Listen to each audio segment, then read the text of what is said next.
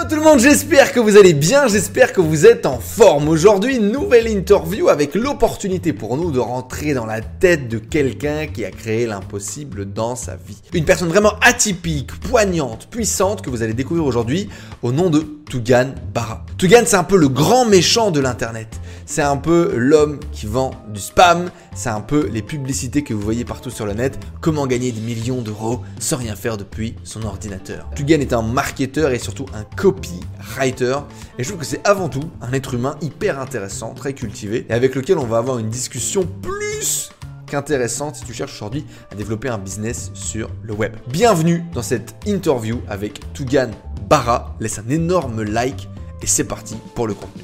Avant tout, comme d'habitude, pense à t'abonner à la chaîne YouTube pour plus d'interviews inspirantes pour développer ton business. Laisse un énorme like et dis-nous en commentaire qui sont les autres personnalités que tu aimerais rencontrer, découvrir sur nos interviews. Bonne interview les amis. À tout de suite.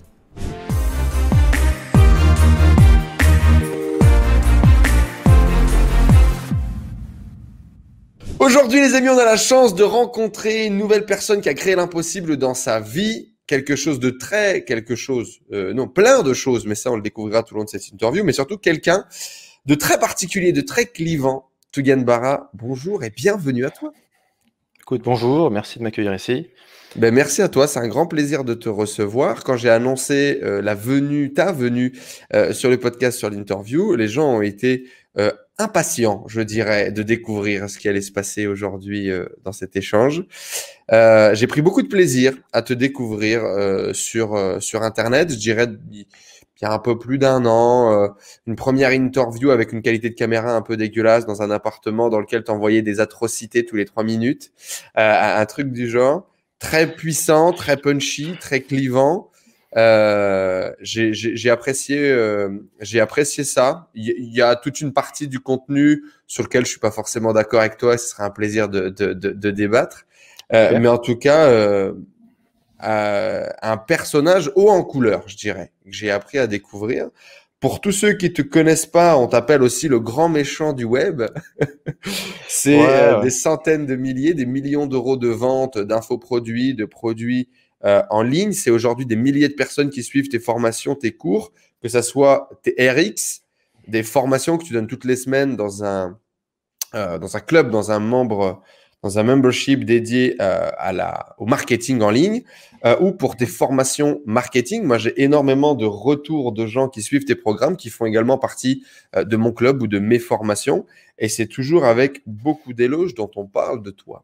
Mais avant d'être ce Tougan Bara connu sur Internet avec ses succès et ses trophées, t'étais comment, toi, Tougan, quand t'étais gosse? Quand j'étais gosse, genre gosse-gosse Gosse-gosse. Tu, tu, tu commences quand, gosse?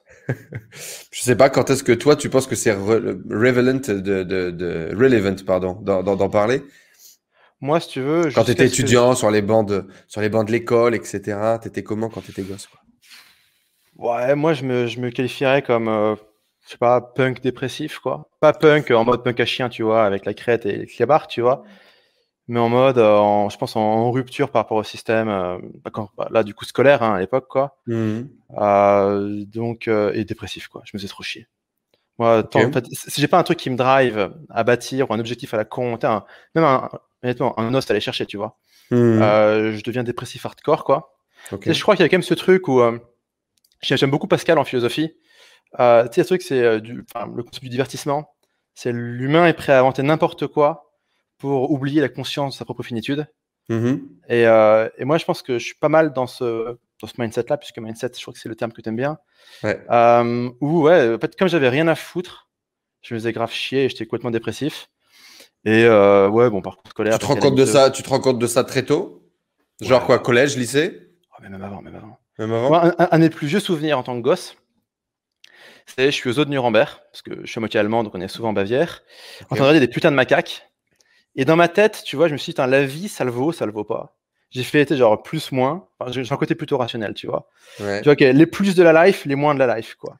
Alors, euh, le plus, il y avait le Nutella. Bon, j'étais gosse, tu vois. euh, donc, grosso modo, plus, ouais, il y a le Nutella, c'est pas mal. Moins, tout. Tout. Euh, tout me fait chier, quoi. Et donc, ouais, je crois un côté assez dépressif. Euh, mais ça va, tu vois. Enfin, je, je vis avec. Je me suis pas encore défenestré. et, et, finalement, ouais, scolarité calamiteuse. Et après, le, lycée, le lycée, en gros, j'ai séché, j'y allais jamais. En fait, je reconnais pas la légitimité du gouvernement pour aller me dire, mec, il faut que tu ailles dans un bureau, poser ton, enfin, dans un, putain de salle, poser ton cul.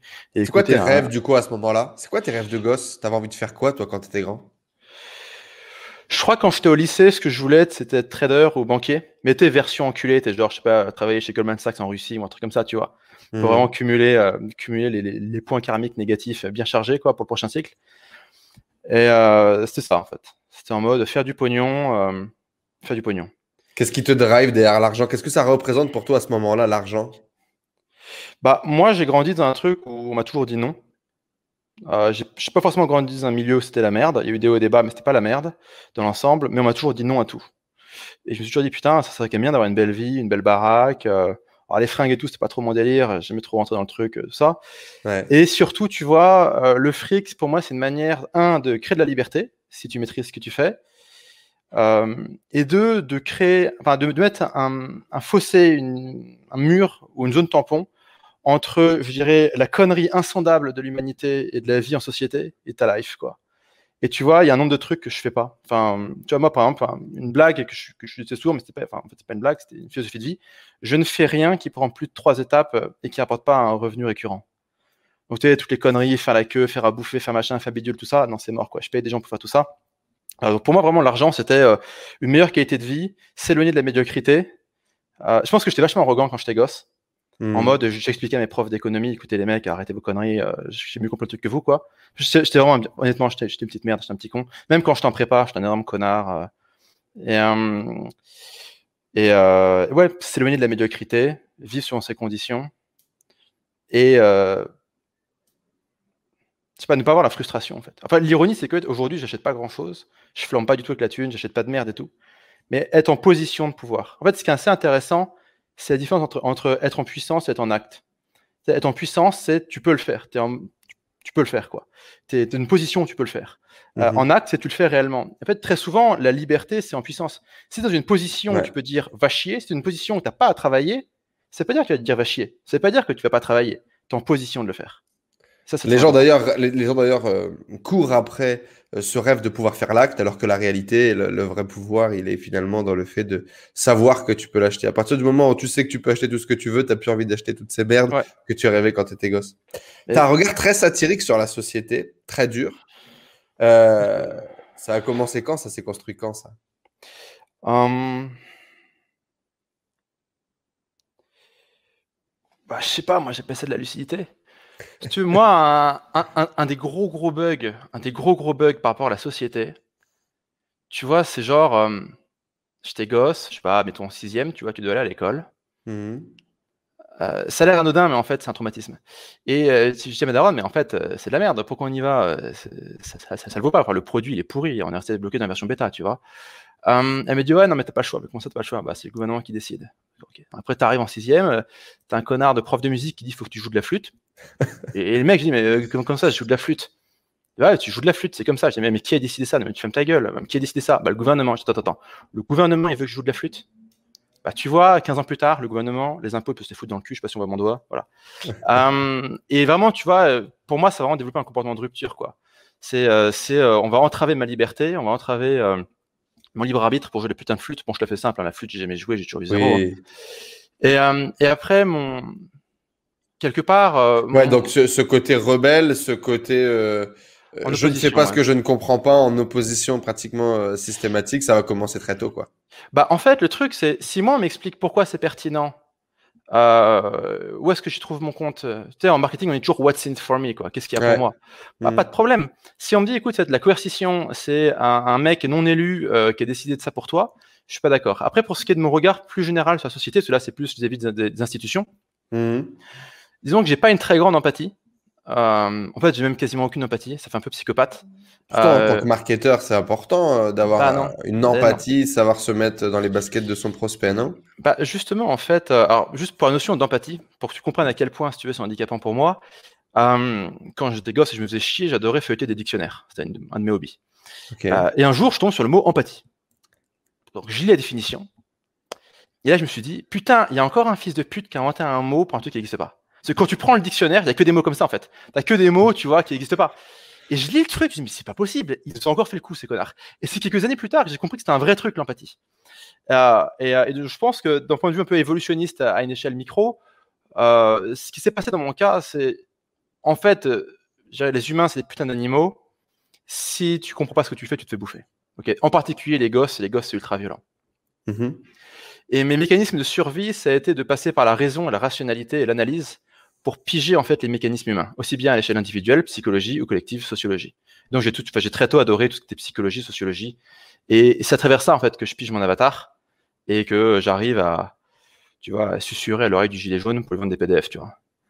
Euh, Comment est-ce que toi tu trouves ta place? Quelle place tu prends dans cette société dans laquelle tu te retrouves pas forcément, dans laquelle tu, tu, tu, tu n'acceptes pas les codes et, et, et le fonctionnement? Alors on va dire que je vais quand même respecter 95% des règles partout où je vais. Tu vois, je ne vole pas, je ne viole pas, je détruis pas, je machin. Donc en fait, si tu veux, on va dire le gros du contrat, le gros du contrat social, euh, quel que soit le pays, je vais le respecter. Tu vois, je suis mmh pas. Voilà, s'il y a des impôts à payer, j'optimise qu'un taré, parce que j'estime que l'optimisation fiscale est une obligation morale. Mmh même que l'évasion fiscale est une obligation morale. Mais je respecte les règles. Donc, si tu veux, quelque part, euh, voilà. Après, moi, je vais aller dans des pays qui me font moins chier foutre mes sociétés là où on me fait moins chier, le tout évidemment légalement, etc. Euh, et après, mon rapport à la société, c'est, enfin, moi, en fait, j'ai presque envie de citer Thatcher et dire que la société, ça n'existe pas. Moi, il y a les gens que j'aime, les gens que j'apprécie. Après, il y a ma communauté, les gens que je forme, qui me suivent. Vis-à-vis de ces gens-là, j'ai une responsabilité, j'ai une obligation morale. Je les baisse pas, je les baisserai jamais. Euh, le reste de la société, c'est un centre de tir. Hmm, ok. C'est free fight, C'est la Pologne, quoi c'est la Pologne, toi tu as la première division, tu fais les mecs, on y va, il y a, allez vas-y on traverse. Euh, on, va, on, va, voir ce qu'il y a.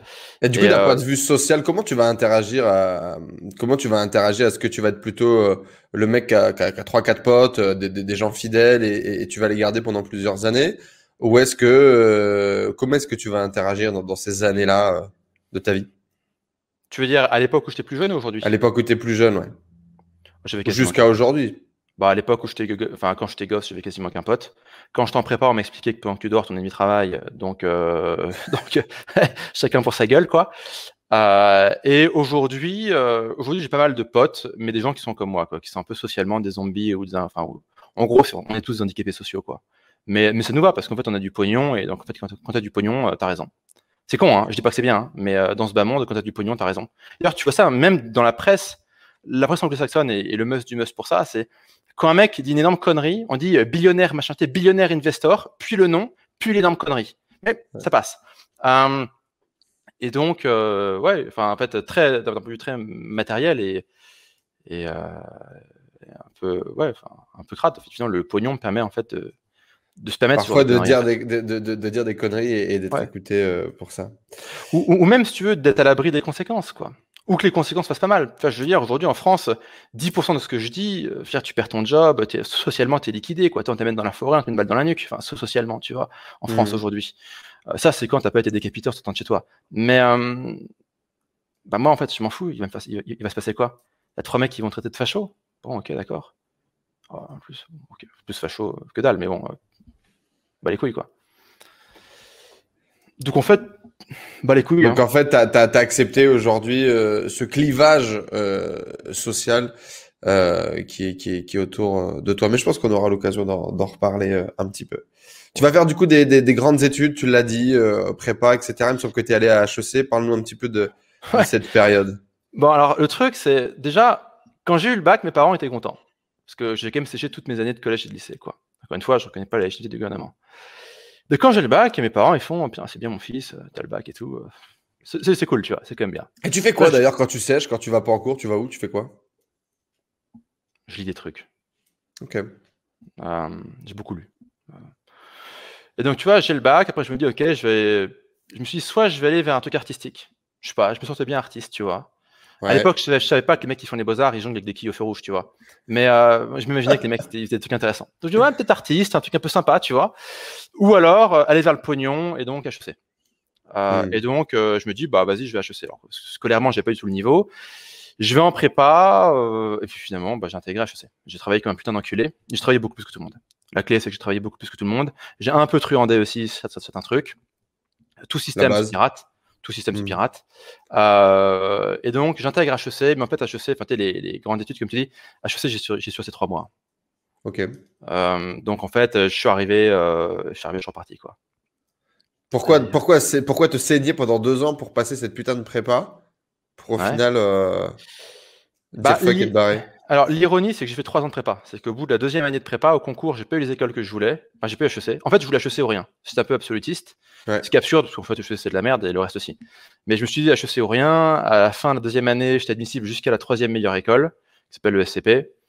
Et euh, j'ai sabordé les oraux, euh, je, me suis, enfin, je me suis foutu sur la gueule avec le jury et, euh, et du, du, coup, ils m'ont dégagé. J'ai fait une troisième année. Troisième année, j'intègre HEC. Euh, en fait, c'est un point qui pourra revenir en fait dans notre discussion, c'est un axe. C'est euh, est-ce qu'on fait ce qu'on fait pour le prestige ou est-ce qu'on fait ce qu'on fait pour le profit? Et je crois qu'à l'époque, je croyais qu'HEC, je, je, croyais qu'à l'époque qu'HEC allait m'amener le profit. Alors qu'en fait, c'était probablement que du prestige, il n'y a pas de profit à la clé. Les gens qui sortent d'HEC aujourd'hui ne font plus rien, en fait. Les mecs qui font du pognon, les mecs qui font des trucs intéressants, qui bâtissent des trucs, qui font des parcours de vie intéressants, bah, c'est des gens comme ceux qui nous écoutent, euh, qui sont en mode, OK, euh, tu sais, genre, je me démerde, j'y vais en mode ghetto sur le web et je fais des trucs, quoi. Hmm. Mm. Et euh, en fait, quand je suis arrivé là-dedans, euh, moi, si tu veux, euh, j'ai démissionné au bout de 48 heures. Enfin, ma première démission, c'était au bout de 48 heures. Donc j'arrive, je me casse quoi. Après je me tire et j'appelle le, le j'ai dit le support client, mais en fait c'était l'administration de l'école. Ouais. et je leur dis bon bah les mecs, ok, vous allez, vous avez la liste des élèves, ok, vous allez à mon nom, ok, nom prénom, vous rayez mon nom parce que je me casse, je viendrai jamais quoi. Et, euh, et là les mecs ils flippent un peu. En fait HEC c'est des mecs qui vendent que du enfin, c'est que du rêve, tu vois. Donc si les élèves commencent à se barrer au bout de 48 heures, ça le fait pas trop quoi. Mmh. Et donc, euh, mon téléphone BlackBerry à l'époque euh, sonne euh, non-stop pendant une semaine. Et au bout d'un moment, je dis bon, vas-y, ils me font de la peine, j'ai quand même décroché, je viens d'être en panique, les pauvres, quoi. Et je tombe sur le numéro 2 de l'école qui me dit bon, bah, viens, on va, on va prendre un café pour discuter.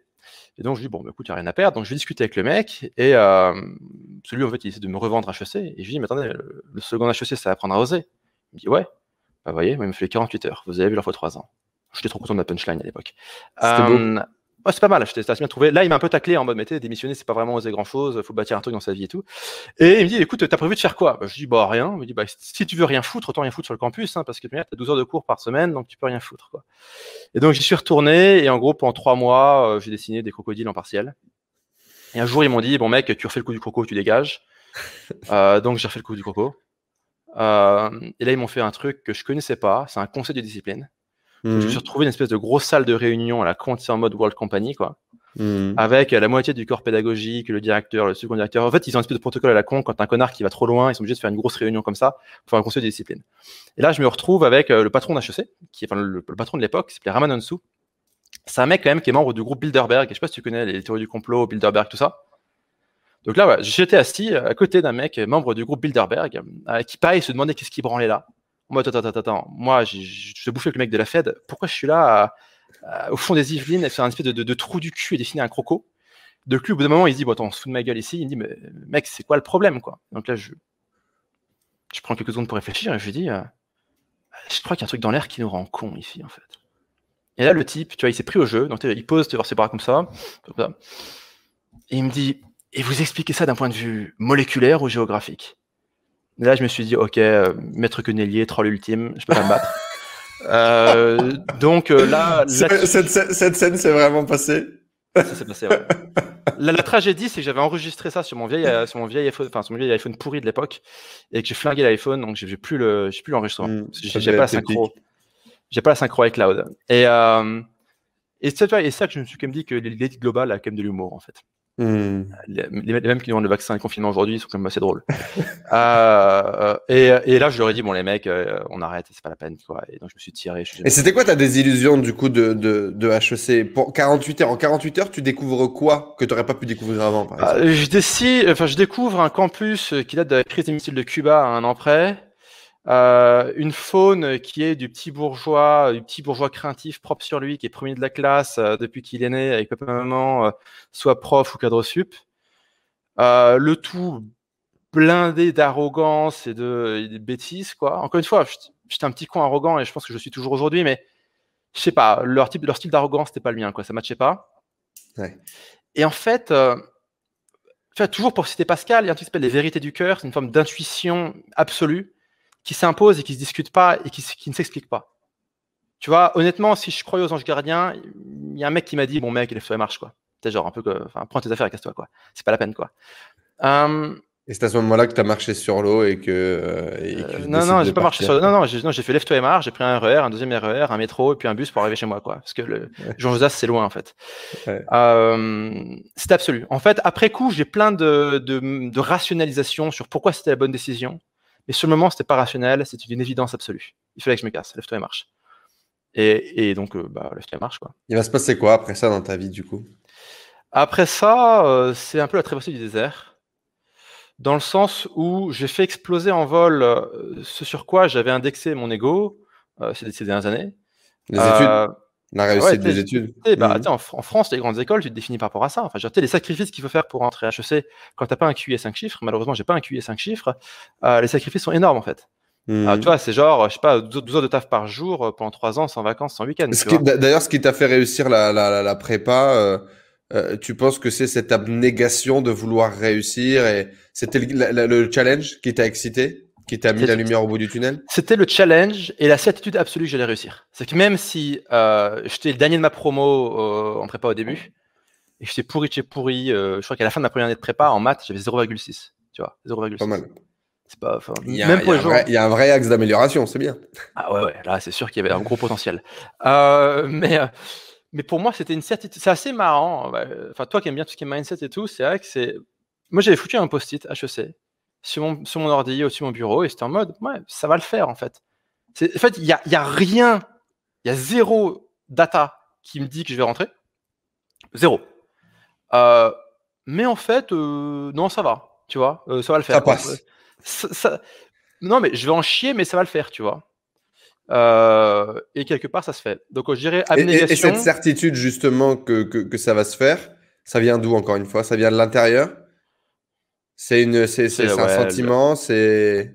La rage de vaincre, quoi. Hmm. À ce niveau-là, c'est comme sportif de haut niveau, quoi. C'est en termes d'intensité, sauf que c'est avec le cerveau et pas avec tes jambes. Et ça euh, représentait quoi? Pourquoi tu te bats à ce moment-là? C'est, justement, euh, tu te dis, si j'atteins ça, j'aurai la thune, euh, j'aurai ce succès que je cherche à avoir dans ma vie?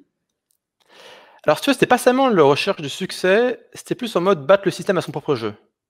Tu vois, en mode ce qui se fait parmi ce qui se fait de mieux dans ce système euh, très institutionnel, très hiérarchisé, très codifié. Euh, bah, dans ce système, ce qui se fait de mieux, bah, en fait, je vais les battre à leur propre jeu. Ouais. Donc il y a un petit peu ce côté, euh, voilà. Je pense que l'ego, euh, l'ego prenait une grande part, je pense, dans la dans la dans la motivation et dans le combat, ce qui est pas forcément genre une bonne source, une bonne, bonne source de motivation, mais bon, c'est comme ça. Et après, je me disais quand même que derrière HEC, on faisait du pognon, quoi. Pas qu'on faisait des tableaux Excel euh, chez KPMG, quoi. euh... En effet, la déception a dû être grande. Bah, je suis pas arrivé jusqu'à chez KPMG, donc en fait, euh, je me suis arrêté avant, quoi. Mais bon, pour, quand, tu t'en rends compte, quoi. Bah, quand tu te rends compte, ouais, tu te dis, euh, ça le fait pas, quoi. Euh, en fait, l'autre truc aussi, c'est un peu les mécanismes de l'arnaque. Je me suis dit, bon, allez, tu vois, quand t'es gosse, ça, ça c'est, ça, je suis flou, ouais. Quand t'es gosse, en fait, tu vois, t'as le truc, je sais pas pourquoi je suis flou, ça va revenir, on s'en bat les couilles. Oui, euh, focus, il est là. Euh, quand t'es gosse, euh, tu vois, je sais pas, t'es genre au collège, tu te fais chier. Et on dit, ouais, t'inquiète pas, au prochain round, t'es au lycée, c'est intéressant. Et en fait, ça a l'air anodin, mais on va voir pourquoi c'est important. T'arrives en seconde, tu te fais chier. Tu dis, ouais, mais seconde, tu te fais chier parce que c'est pas spécialisé, machin. À partir de la première, tu te spécialises. Ok. T'arrives en première, tu te fais chier. On dit, mais non, tu te fais chier. Si l'année prochaine, t'as le bac. L'année prochaine, tu prépares le bac, donc c'est vaguement intéressant.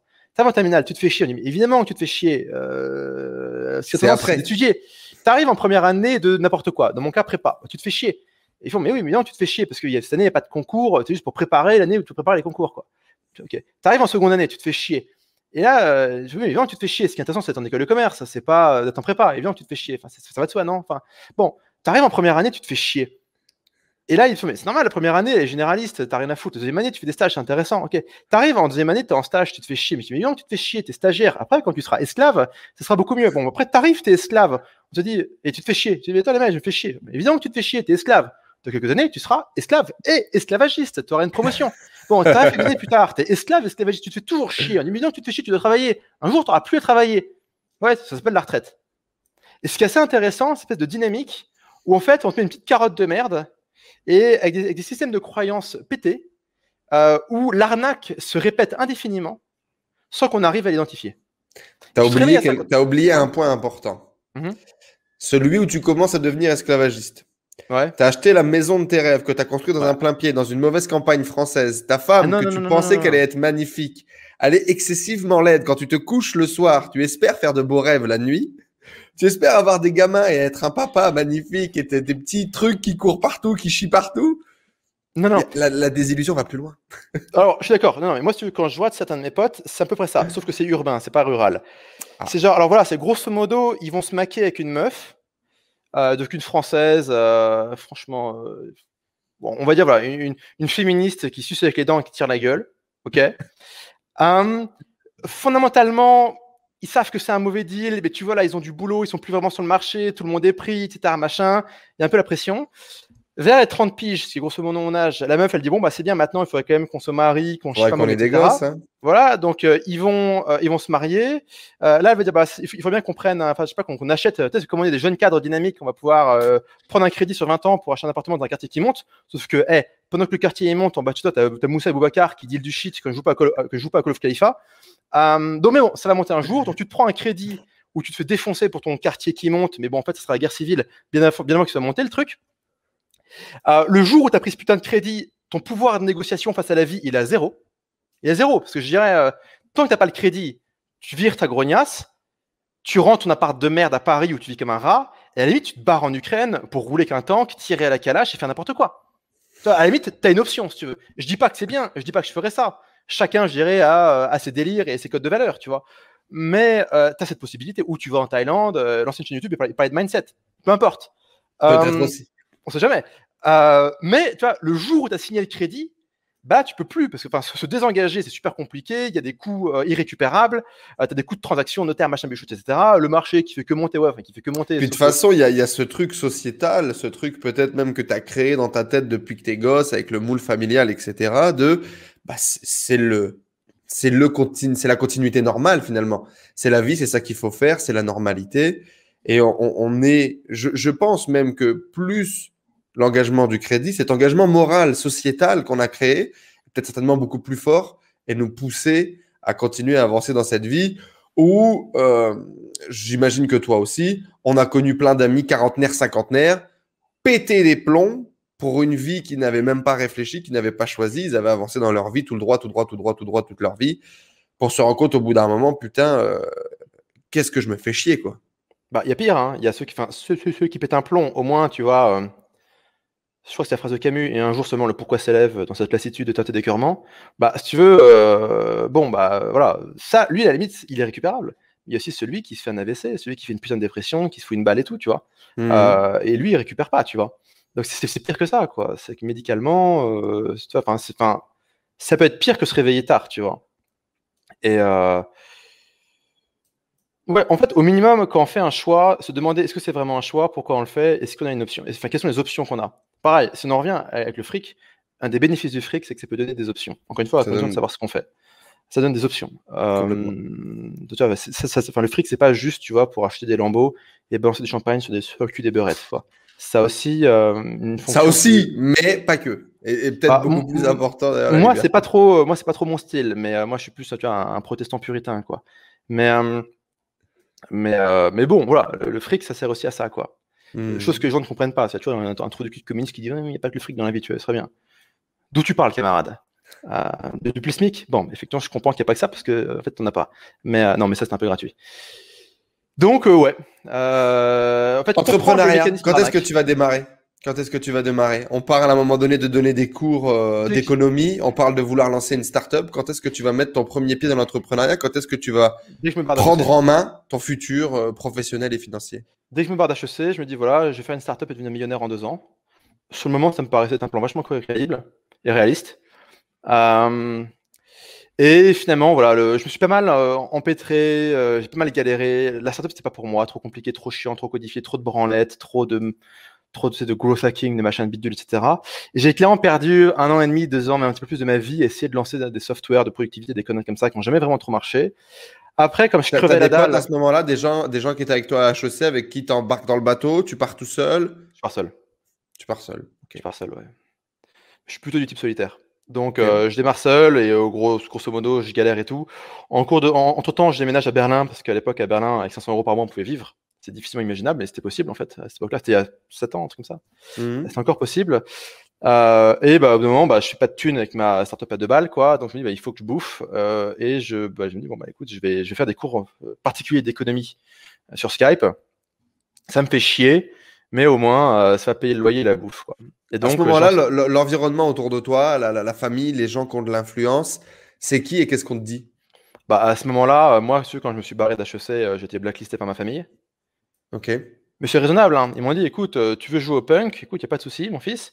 Euh, donc tu rends les clés de la baraque, tu- il te te faire foutre.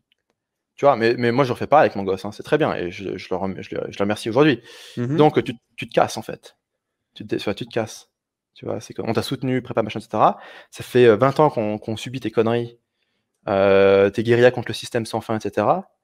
Euh, tes, tes- tes emmerdes scolaires où tu demandes à tes profs de s'excuser d'être con et nous doit passer derrière pour récupérer tes conneries. Ah, non, mais c'est ça, ça s'est vraiment passé malheureusement. Euh, donc là, c'est bon, tu vois, on a, on a cotisé. donc, euh, un, un cadre familial euh, où tu es, plutôt soutenu, tu es plutôt accompagné? Bah, pas du tout, non. Me- mes parents me disaient de me faire foutre, j'ai zéro thune, Avant, je me casse. avant, avant l'entreprise. Ouais, avant. Ah, avant ça. Ouais, avant, je sais pas. En fait, c'était un peu en mode fais des maths, sois fort en maths, parce qu'en France, il y a que ça et ça ouvrira des portes, quoi. Ok. Euh, c'est un peu ça le truc. euh, Après, euh, je vais pas forcément trop rentrer dans, dans les détails familiaux, mais on va dire euh, standard, euh, avec du bon sens, mais qui matchait pas avec moi, en termes de politique éducationnelle, tu vois. Ok. La politique de la famille, euh, au sein de la famille, euh, ça n'a pas trop matché avec, avec moi, mais encore une fois, c'était des, du bon sens, ce qu'ils ont essayé de faire. C'est Ok. compliqué d'é- d'éduquer des gosses, j'imagine. Mhm. Et donc, à partir du moment où je me casse, ils me disent écoute, écoute tu te démerdes, va te faire foutre. Et là, euh, grosso modo, bah, je me démerde, quoi. J'ai zéro thune. euh, à cette époque-là, j'ai zéro vraie compétence technique. Je sais rien faire, en fait. Je sais faire de l'économie, de la philosophie, des maths, etc. Mais bon, ça ne paie pas le loyer. Euh, je sais pas monter un business, je sais, je sais rien faire, quoi. Je suis un énorme touriste. Et en fait, la courbe d'apprentissage était extrêmement longue. C'est que j'ai, comme j'ai que, j'ai- comme j'ai que vécu dans la théorie, dans Mhm. des exercices mentaux, là, je dois me confronter à du réel pur. Et j'ai mis, des- mis clairement, je pense, deux ans et quelques à être apte à gérer du réel pur, du business pur, de la vente pure, de la persuasion pure, euh, faire entrer du cash pur et pas. Comment tu toi vois, tu être- vis ce moment-là? Est-ce que tu es persuadé encore une fois que tu vas y arriver? Je suis Est-ce que persuadé tu es terrorisé en te disant qu'est-ce que je suis en train de branler de ma vie? En même temps, je suis persuadé que je vais réussir. Je me demande ce que je fous là. Je suis complètement dépressif. Euh, C'est euh, honnêtement, c'est un peu la vallée de la mort, quoi. Euh, tu vois, un truc. Mais, mais t'es déter et tu vas quand même. Je suis déter et j'y vais quand même, ouais, ouais. Mais tu vois, pendant quasiment deux ans, deux ans et demi, j'ai eu aucune vie sociale, quasiment aucune vie sociale, quasiment aucune vie sentimentale, quasiment aucune vie sexuelle. Euh, c'est le genre de commitment et de sacrifice, quoi. Je dis pas que c'est nécessaire qu'il faut passer par là, mais en fait, euh, je me souviens, enfin, je sais d'où je viens, quoi. Euh, Ça, ça serait un sujet intéressant sur lequel on pourrait rebondir plus tard. C'est euh, cette idée de, de, de la souffrance pour réussir. Euh, je pense qu'aujourd'hui, c'est une, belle branlette intellectuelle dans laquelle on se conditionne soi-même pratiquement, où on s'oblige quasiment par un masochisme euh, euh, presque puritain, parce que ça fait quand même plus- beaucoup plus beau de dire ah, j'ai galéré pour réussir, etc. Et je pense que la majorité du temps, on se met soi-même dans des, dans des situations de merde et on, on s'oblige finalement presque à souffrir pour avoir un espèce de semblant de victoire. Il y a une part de conditionnement, effectivement. Moi, après, ça correspond, si tu vois, à ce que je suis. Encore une fois, je suis un protestant puritain. Hmm. Euh, je crois que la réussite économique est la volonté de Dieu et que pour ça, il faut en chier, quoi. Hmm. Ça, fait, ça fait toujours marrer les gens, mais je, je ne suis qu'un entrepreneur qui accomplit l'œuvre de Dieu, après tout. hein. Effectivement, tu avais dit ça dans une vidéo, j'avais beaucoup euh, apprécié euh, la, la- la référence. Et donc, du coup, cette startup, euh, tu as des idées, tu as des trucs, tu, tu te confrontes, tu arrives quand même à vendre quelque chose ou pas du tout?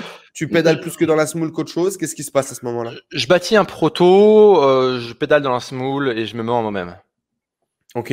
En fait, tu- l'erreur que j'ai faite, c'est. J'ai pareil, j'ai indexé mon ego sur ce projet. Ok. De la, de la même manière euh, où je j'avais indexé un peu mon ego sur les concours pour intégrer HEC, j'ai- je me suis trouvé une nouvelle, un, nouveau, un nouveau divertissement pascalien, un nouveau truc sur lequel indexer mon ego euh, et mes rêves et mes désirs. Ça, pareil, euh, enfin, je pense que c'est vachement dangereux d'aller indexer son ego euh, et ses désirs et ses rêves sur un projet pro, euh, parce qu'en fait, on s'en bat les couilles. On le fait tous, Et, malheureusement, au début, je crois, j'ai l'impression. On définit tous notre niveau d'appréciation de nous-mêmes ou notre niveau d'appréciation de ce que l'on vaut sur les résultats de nos activités, ce qui est effectivement, je pense, hyper dangereux, mais malheureusement, comme d'habitude, on se rend compte une seule fois qu'on est arrivé en haut du chemin en se disant ah bah tiens en fait que je gagne euh, beaucoup d'argent ou pas beaucoup d'argent, ça change pas vraiment qui je suis et ce que je vaux. Mais ça malheureusement, on se rend compte uniquement quand on arrive, quand on arrive au bout du chemin. J'ai l'impression en tout cas. C'est compliqué en tout cas pour moi de le transmettre ça à des gens qui n'ont pas encore vécu le chemin. Euh, ouais. Donc du coup, les startups, euh, honnêtement, je pense que je me branle pas mal quoi. Mmh. Euh, après, je, après, je fais des cours en ligne pour payer le loyer. Donc là, pareil, je repère une année de ma vie à en gros échanger mon temps contre de l'argent. Mais bon, enfin bon, en attendant, ça fait rentrer du fric. Euh, et au bout, bout d'un an, il y a un mec qui me dit, enfin, en fait, il y a un mec, un de mes voisins qui m'expliquait à peu près euh, tous les mois en mode, ah, ça va, tu répètes toujours la même chose à des gens différents? Mmh. Je ouais. Et tu veux pas juste enregistrer je suis mode non, mais tu sais, moi je connais mon marché, euh, ils n'achèteront jamais, tout, etc. Un jour, j'en ai eu plein le cul, j'ai enregistré, j'en ai fait un infoproduit. Le premier mois, j'ai fait 12K. Le deuxième mois, j'ai fait 8,5K. Puis à partir de là, euh, la vie a changé. Quoi. Comment, tu, comment tu vas démarrer du coup ce, marketing sur Internet? Comment tu vas réussir à faire 12 000 euros sur un premier lancement? Euh, Quel a été justement le chemin du business en ligne et du marketing? Parce que je t'imagine plutôt grosse tronche, économie, philosophie et ce genre de passion, ce qui n'est pas forcément la même chose que la vente et le marketing, etc. Du coup, comment est-ce que tu vas faire cette passerelle? Bah, Disons que je pense que j'ai eu de la chance, c'est que ce, produit que j'ai créé, euh, il y avait une demande pour ça. Mm-hmm. Il y avait une demande, j'avais une bonne story. En gros, j'expliquais aux gens comment truander les épreuves d'économie au concours d'HEC euh, et prendre des raccourcis. Et sauf qu'en fait, j'ai fait ça, donc je pouvais en attester. Donc, si tu veux, j'avais la preuve, le storytelling, le machin, et j'étais le seul, il n'y avait pas de concurrence, c'était vachement nouveau. En fait, à cette époque-là, il y a, je sais pas, il y a six ans, euh, les infoproduits, euh, en fait, il n'y avait pas tant que ça. C'était pas si développé que ça, en fait. il y a vraiment, ça a explosé en, en 3-4 ans, quoi. Euh, mais le marché prend, le produit est à 400 balles, je le fais en pré-vente. Donc, en fait, j'ai pas à créer le produit avant de le vendre. Donc, j'ai fait ce que, ce qu'on recommande toujours de faire et ce qu'on fait en général jamais, c'est qu'on prévend. Mmh. donc j'ai prévendu. Euh, en fait, j'avais six mois pour créer. Enfin, créer le produit, ça m'a pris six mois en fait. Donc j'ai pas le choix que de prévendre. Donc pareil, la nécessité a fait que j'ai prévendu. Euh, et en fait, comme j'avais beaucoup enseigné, euh, mon nom avait pas mal tourné, si tu veux, un peu auprès des élèves, etc., qui savaient que j'étais un bon prof. Euh, et du coup, j'avais un petit peu quelques élèves comme ça qui pouvaient soit attester de mes résultats, enfin attester de mes Donc, tu étais un peu connu dans les gens qui cherchaient à intégrer HEC ou les grandes écoles sur le ah. domaine de l'économie, quoi. J'avais un peu mon petit truc comme ça. Et tu avais créé un petit blog, un petit truc, une newsletter? Un petit blog, une petite newsletter, enfin le truc classique, euh, une chaîne YouTube avec quatre vidéos, avec trois tu slides. Tu découvres où l'infoprenariat? Tu découvres où ce, modèle d'avoir un blog, une newsletter, de vendre par email, etc. L'allemand en question, euh, qui lui tourne à 40K par mois sur la lecture rapide. Donc une, rencontre, quoi. Une rencontre, un mec euh, qui avait fait des choses et qui va te partager un peu ce qu'il raconte, quoi. C'est ça, ouais. Ok. Et, c'est comme ça que tu démarres, c'est comme ça que tu te lances et, c'est parti, quoi. Ouais, qu'est-ce qui... part ouais. Vas-y, vas-y. Non, et puis à partir de là, si tu veux, bah, je me demande comment vendre, comment vendre davantage, comment trouver des clients, je me pose ces questions, je réponds à des questions, j'apprends des compétences. Puis après, après, je déroule. Quoi. Et puis au bout d'un moment, je me dis, mais en fait, le vrai, la vraie thune, elle n'est pas dans euh, gagner 3, 4, 5 000, 7 000 euros par mois en faisant des cours d'éco, même préenregistrés.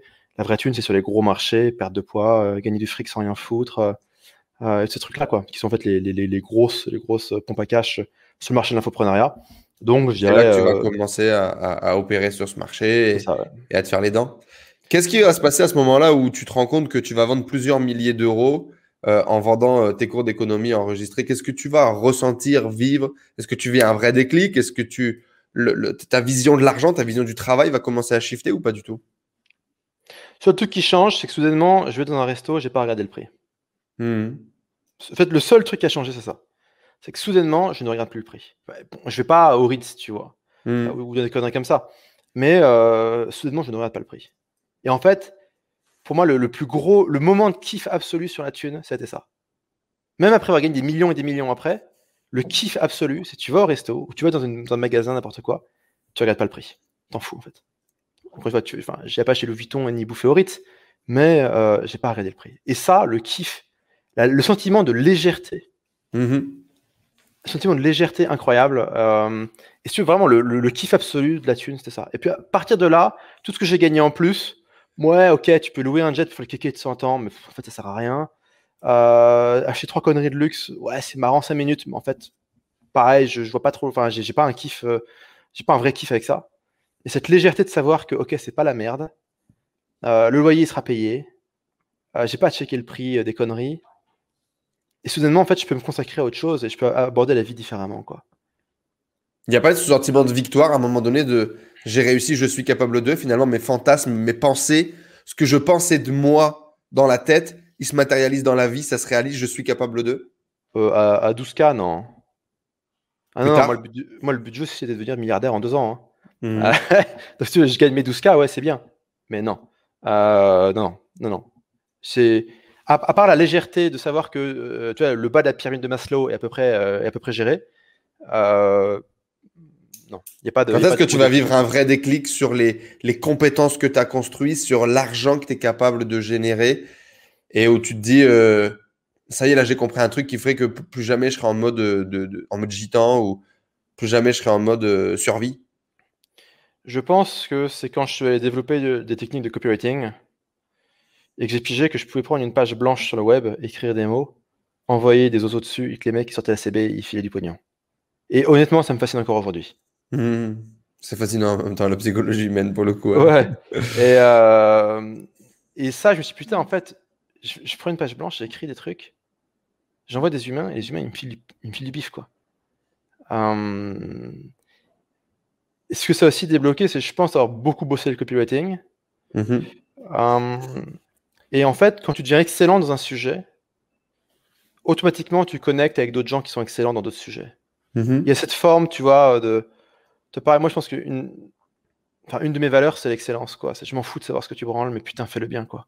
Mm-hmm. Euh, euh, et, quand tu quand es dans ce mindset, euh, tu, les gens qui sont dans le même mindset, peu importe s'ils font de la flûte, du foot, des pipes, des, je m'en fous, des, des, avions, des fusées, t'en bats les couilles, mais les gens qui sont dans cette attitude-là, dans ce mindset-là, je crois qu'ils reconnaissent instinctivement des gens qui sont dans, la même attitude, dans le même mindset, même s'ils sont dans d'autres domaines. Et ça mm-hmm. match direct, en fait. Parce que c'est cette absence de compromis. C'est pas ce truc à la zub en mode ouais, mais ça passera bien, ouais, c'est bon, hein. c'est non, non, je fais le truc, putain, je le fais bien. Il n'y a pas de compromis. Il n'y a pas de je tolère de faire le truc avec les pieds. Qu'est-ce qui a nourri, qu'est-ce qui a fait naître, qu'est-ce qui a nourri cette, euh, cette course à sortir de la médiocrité, à ne pas tomber dans la médiocrité? C'est ce que je fais depuis, depuis toujours. Je trouve que la vie c'est de la merde, que les gens c'est des putains de macaques et sociologiquement, c'est assez bien démontré, quoi. Euh, enfin, tu vas filer une balle, ils se mettent à courir comme des cons. Enfin, tu vas dire, c'est assez. Enfin, euh, je veux pas faire partie de ça, quoi. Enfin, c'est. Si tu veux. Euh, ouais, j'ai toujours été un connard arrogant. Maintenant, j'ai les moyens de ma connerie. C'est intéressant.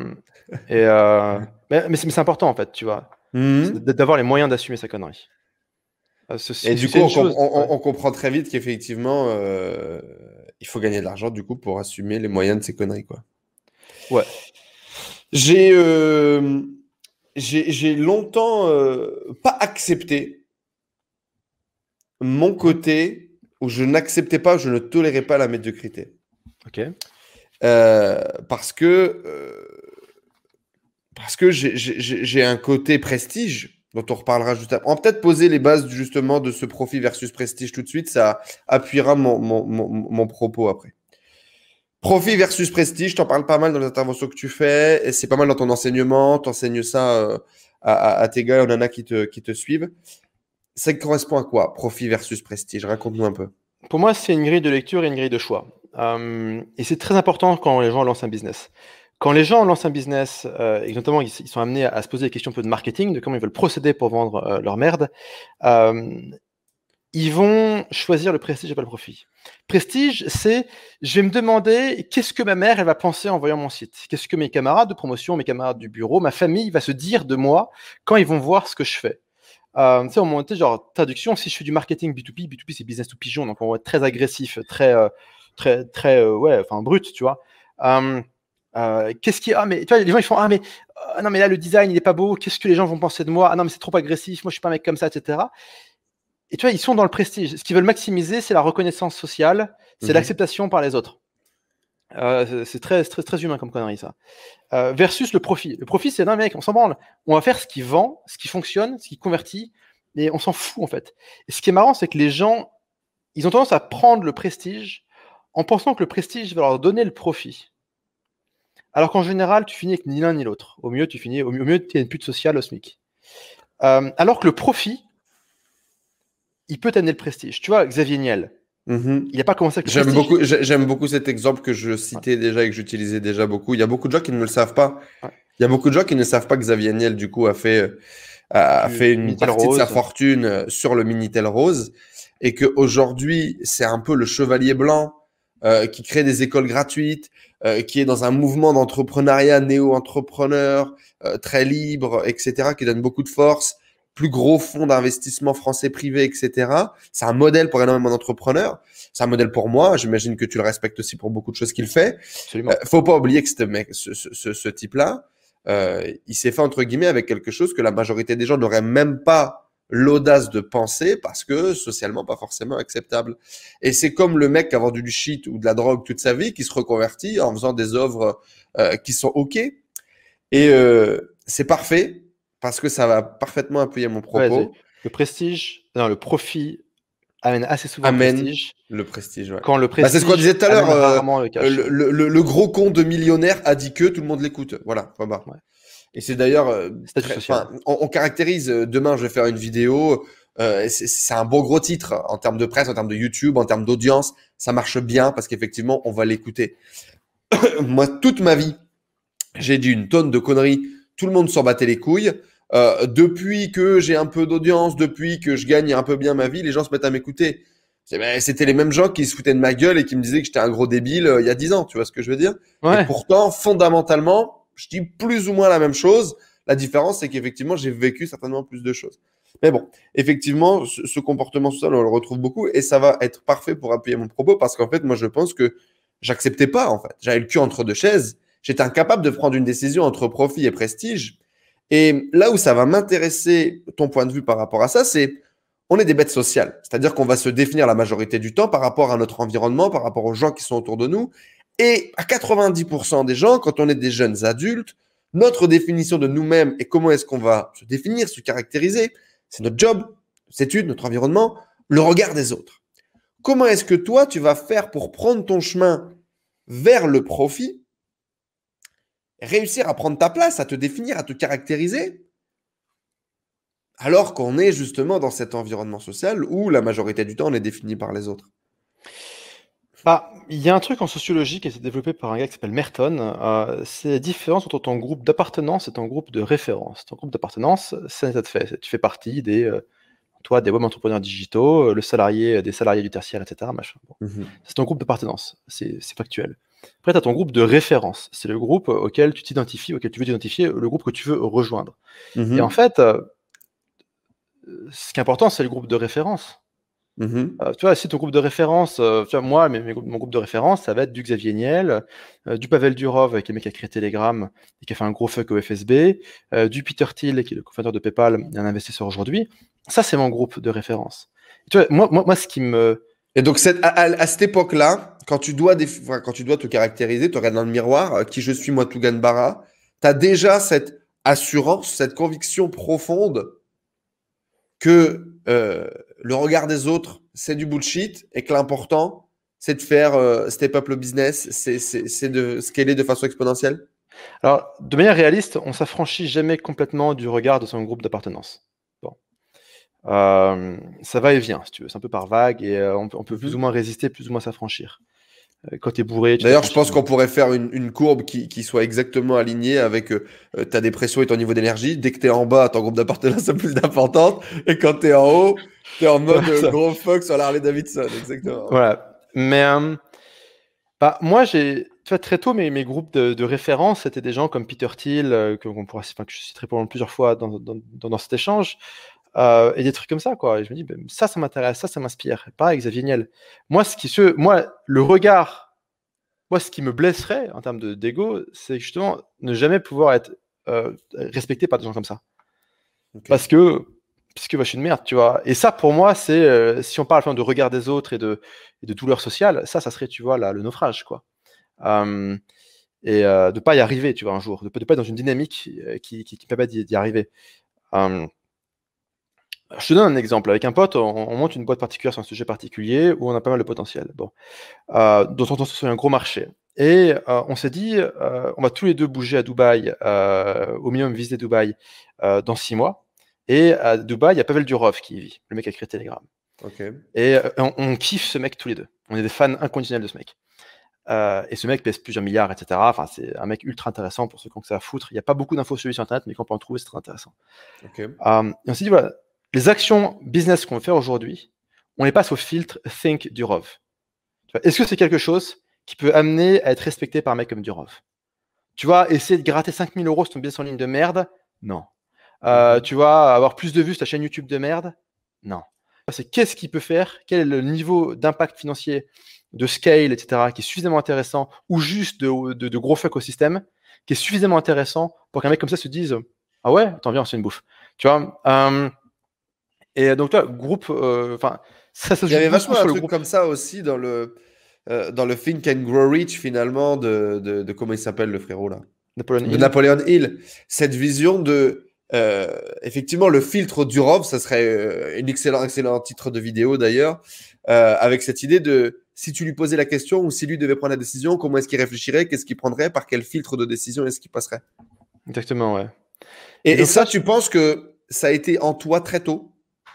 Ça a été vraiment le moteur, ça a été vraiment le truc qui t'a permis de te construire et de devenir aujourd'hui le Tougan Barra qu'on connaît, qui, a des gros résultats, qui a de l'affluence? Bah, Je sais pas si c'est le seul élément explicatif, mais ce n'est clairement un, ce clairement un parmi d'autres. Hmm. Et, et, je pense qu'il est assez pratique parce que euh, c'est un bon instrument. Quand tu te poses des questions, tu peux utiliser ça. Quand tu te fais tabasser, insulter, ou clasher, ou emmerder, ou humilier, euh, tu peux te poser ça. Euh, quand tu as des doutes, tu peux utiliser ça. C'est un mmh. outil qui, je pense, c'est un outil cognitif qui est assez pratique. C'est de dire, ouais, mais attends, tu vois, c'est génial, qu'est-ce qu'il en a, qu'est-ce qu'il en a à foutre qu'il y a un mec qui m'a clashé sur YouTube, tu vois? Enfin, concrètement, quoi. Le mec, il a fait de la hmm. zonzon. Euh, enfin, tu vois, je veux dire. Euh, bon. Euh, ok. le, ok, le hater, quoi. Le commentaire sous la vidéo, quoi. Ouais, c'est ça. Et, et, je pense que ça, c'est un bon instrument. D'ailleurs, ça, c'est bien d'en parler parce que j'ai pas forcément pensé comme ça. C'est un bon instrument. Aujourd'hui, un, un, de mes coachings qui a le plus d'impact pour moi ou pour mes clients, j'ai quelques clients en individuel et je donne le même coaching depuis plusieurs semaines d'affilée. Et en fait, je me rends compte, mais c'est surtout quelque chose que je vis moi. Et j'arrive toujours au même point où je regarde mes clients dans les yeux et je leur dis, mais tu sais quoi, t'es un gros connard et c'est OK en fait. Et mmh. il y a un gap énorme dans la vie d'un entrepreneur, dans la vie des, des, des, personnes, des hommes surtout que j'accompagne, où en fait, tant qu'ils n'acceptent pas qu'aux yeux de quelqu'un d'autre, ce sont des gros connards, alors ils ne s'autorisent pas à faire ce qu'ils doivent faire. C'est exactement ce que je vis, c'est exactement ce que j'ai vécu. En tout cas, pendant plusieurs années, j'ai, on va dire, mis de côté une partie de ma personnalité ou une partie de ce que j'acceptais pas peut-être euh, par problème de prestige, etc. Euh, jusqu'au jour où je dis, mais en fait, dans tous les cas, même si je veux faire les meilleurs trucs du monde, les trucs les plus sympas, les plus bien, je serai toujours un connard, un énorme connard aux yeux de plein de gens. Et ça m'a été énormément libérateur. J'ai l'impression que tu incarnes ça. Qu'est-ce que tu en penses? Ouais, ouais, ouais, je suis un fils de pute, ouais, tranquille. Mais nous, de, dans ma communauté, on s'appelle les fils de putonnettes. Hmm. Au sens où, voilà, comme tout truand, on a des règles d'engagement, quoi. Ah, on a, et, euh, comment toi, tu as vécu ça, ce, cheminement mental, psychologique, intérieur de je suis un connard et c'est OK J'ai toujours été vachement en paix avec ça. Hein. si tu veux, rien à foutre. Et pourquoi Parce que ta vision ah. du parce que ta vision du monde justement ne t'intéressait pas, tu trouvais les gens médiocres et donc tu préférais enfin tu te disais dans tous les cas si eux sont médiocres, moi je les vois comme des médiocres, c'est OK si eux me voient comme un connard? Bah ouais, ouais, ça va, c'est bien quoi. Enfin, tu vois, je veux dire, c'est naturel chez toi. J'ai l'impression que t'as pas, pas eu une, bataille avec ça. J'étais pas le, j'étais pas le gamin cool au lycée qui se dit merde, j'ai pas de mon statut social quoi. J'étais, un peu le loser dans son coin, tu vois. Je veux dire, sais, le, concours de popularité. Euh, ça n'a pas été ta course. Ouais. Non, moi par contre, un truc qui était plus compliqué, c'était de montrer ma gueule sur Internet, tu vois. Mmh Parce que tu sais, vivant heureux, vivant caché, euh, tout ça, bon, euh, ça, ça, correspond bien à ma philosophie. Mais tu vois, aller montrer sur Internet, montrer ma gueule, raconter ma life, etc. Ça, j'ai eu pas mal de difficultés parce que je me suis dit, tiens, je veux pas être, je, me suis dit, mais je veux pas être, bah, tiens, petite, euh, petit, euh, petit vestige du groupe, euh, du groupe d'appartenance, je veux pas être assimilé à tous ces connards qui vendent du rêve et qui enfoncent des portes ouvertes sur YouTube, tu vois. Mmh Trois hacks de mindset machin, tu vois, cinq techniques du chouette, tu vois. et donc, je veux pas être assimilé à ces mecs-là. Et surtout, je m'attendais à avoir un tour en haine, en fait.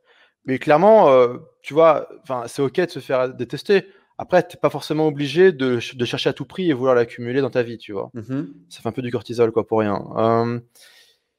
Euh, et, euh, ça, j'ai eu un blocage pendant longtemps. Euh, où je me suis dit, ouais, non, j'y vais pas. Euh, bon, alors qu'en fait, aujourd'hui, je suis très content. Et ce qui m'a, débloqué, bah, j'ai pris un coaching avec un mec aux US. et le mec m'a dit, bah, alors, grosso modo, il va se passer quoi? Je lui dis, bah, je vais faire des vidéos et raconter ma life. Je lui dis, ok, et après? Bah, Après, je vais me faire traiter de fils de pute. Il me dit, ok, et après? Bah, c'est tout. Il me dit, bah voilà, c'est tout. Étape suivante. Euh, ça fera 5000 euros. Euh... Merci. Tu peux faire un petit virement ici. Ouais, non, mais, non, mais c'est ce, que ça, c'est, ce que ça a grosso modo coûté. Mmh. Euh, mais, euh, mais ouais, tu vois, 100 ans, en fait, euh. Et, et, finalement, être un connard. En fait, tu vois, aujourd'hui, tu vois, je me fais traîner dans la boue, je me fais insulter et tout. J'ai eu des longues discussions là-dessus avec Fred Enrich.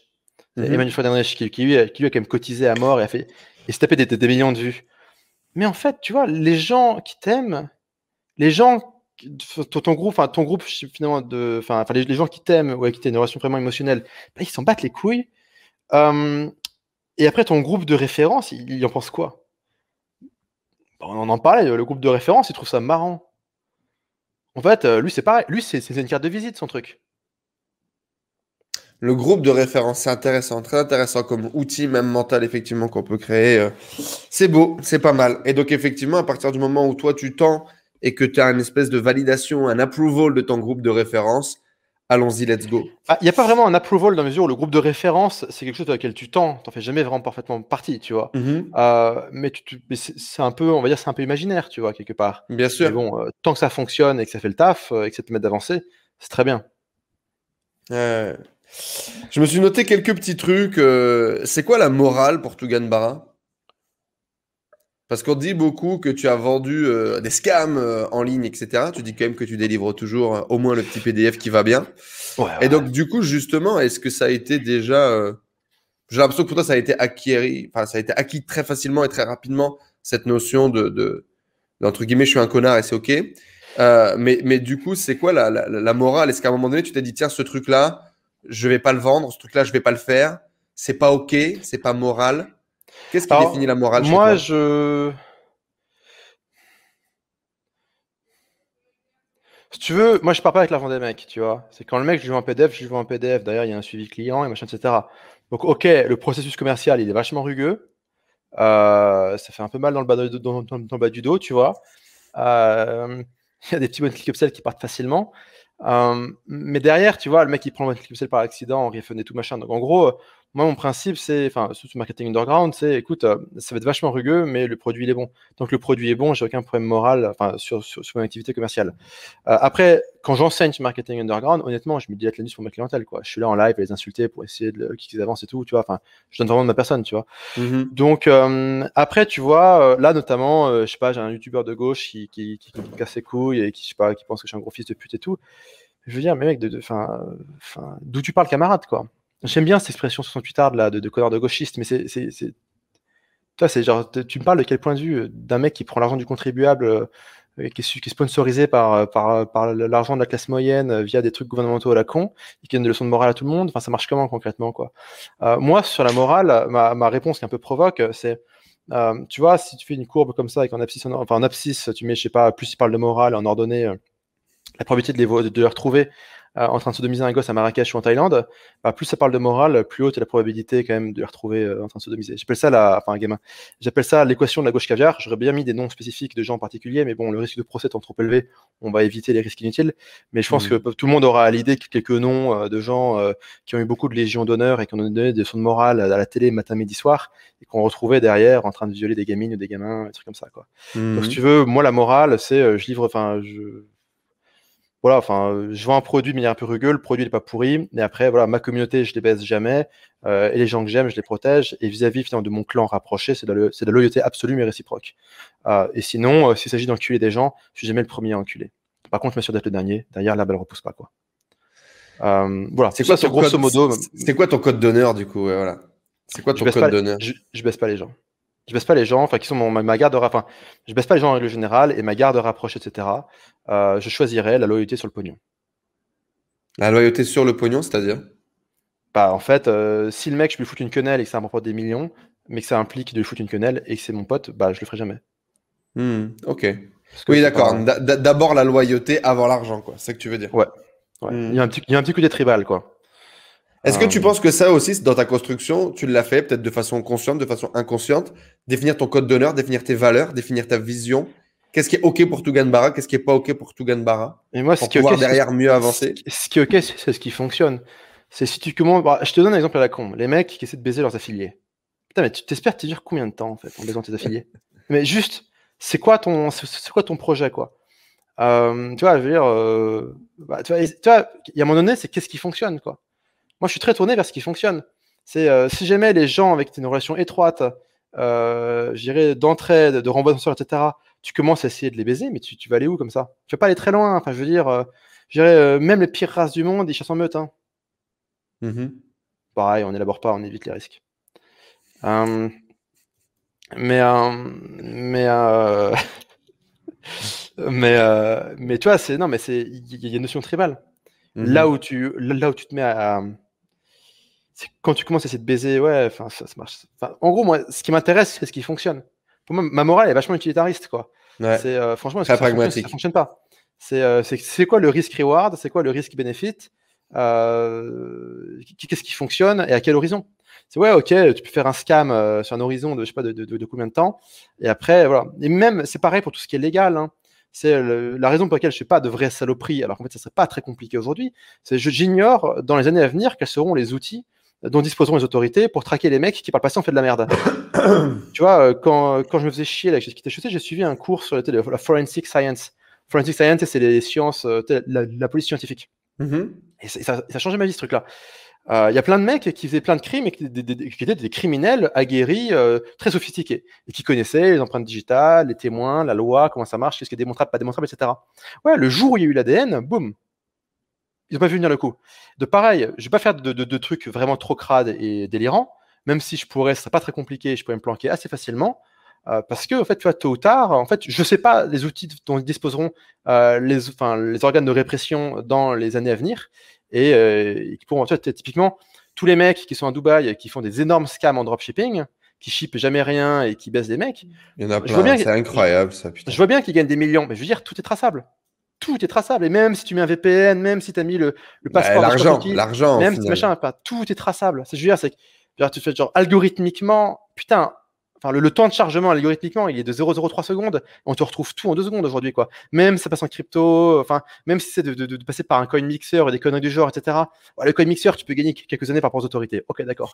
Euh, mais, mais si tu veux, en fait, ouais, on, te chope, tu vois. Donc moi, ce qui m'intéresse, c'est euh, c'est ce qui fonctionne. Après, sur une notion de morale, pour, euh, voilà, pour, pour revenir un petit peu sur ce sujet-là. Donc, typiquement, par exemple, sur un truc comme ça, euh, faire une scam où tu chipperais pas les produits, ce qui te, le premier truc qui te dérange, c'est on sait jamais si demain je pourrais me faire attraper avant de te dire ouais, c'est sale de faire ça?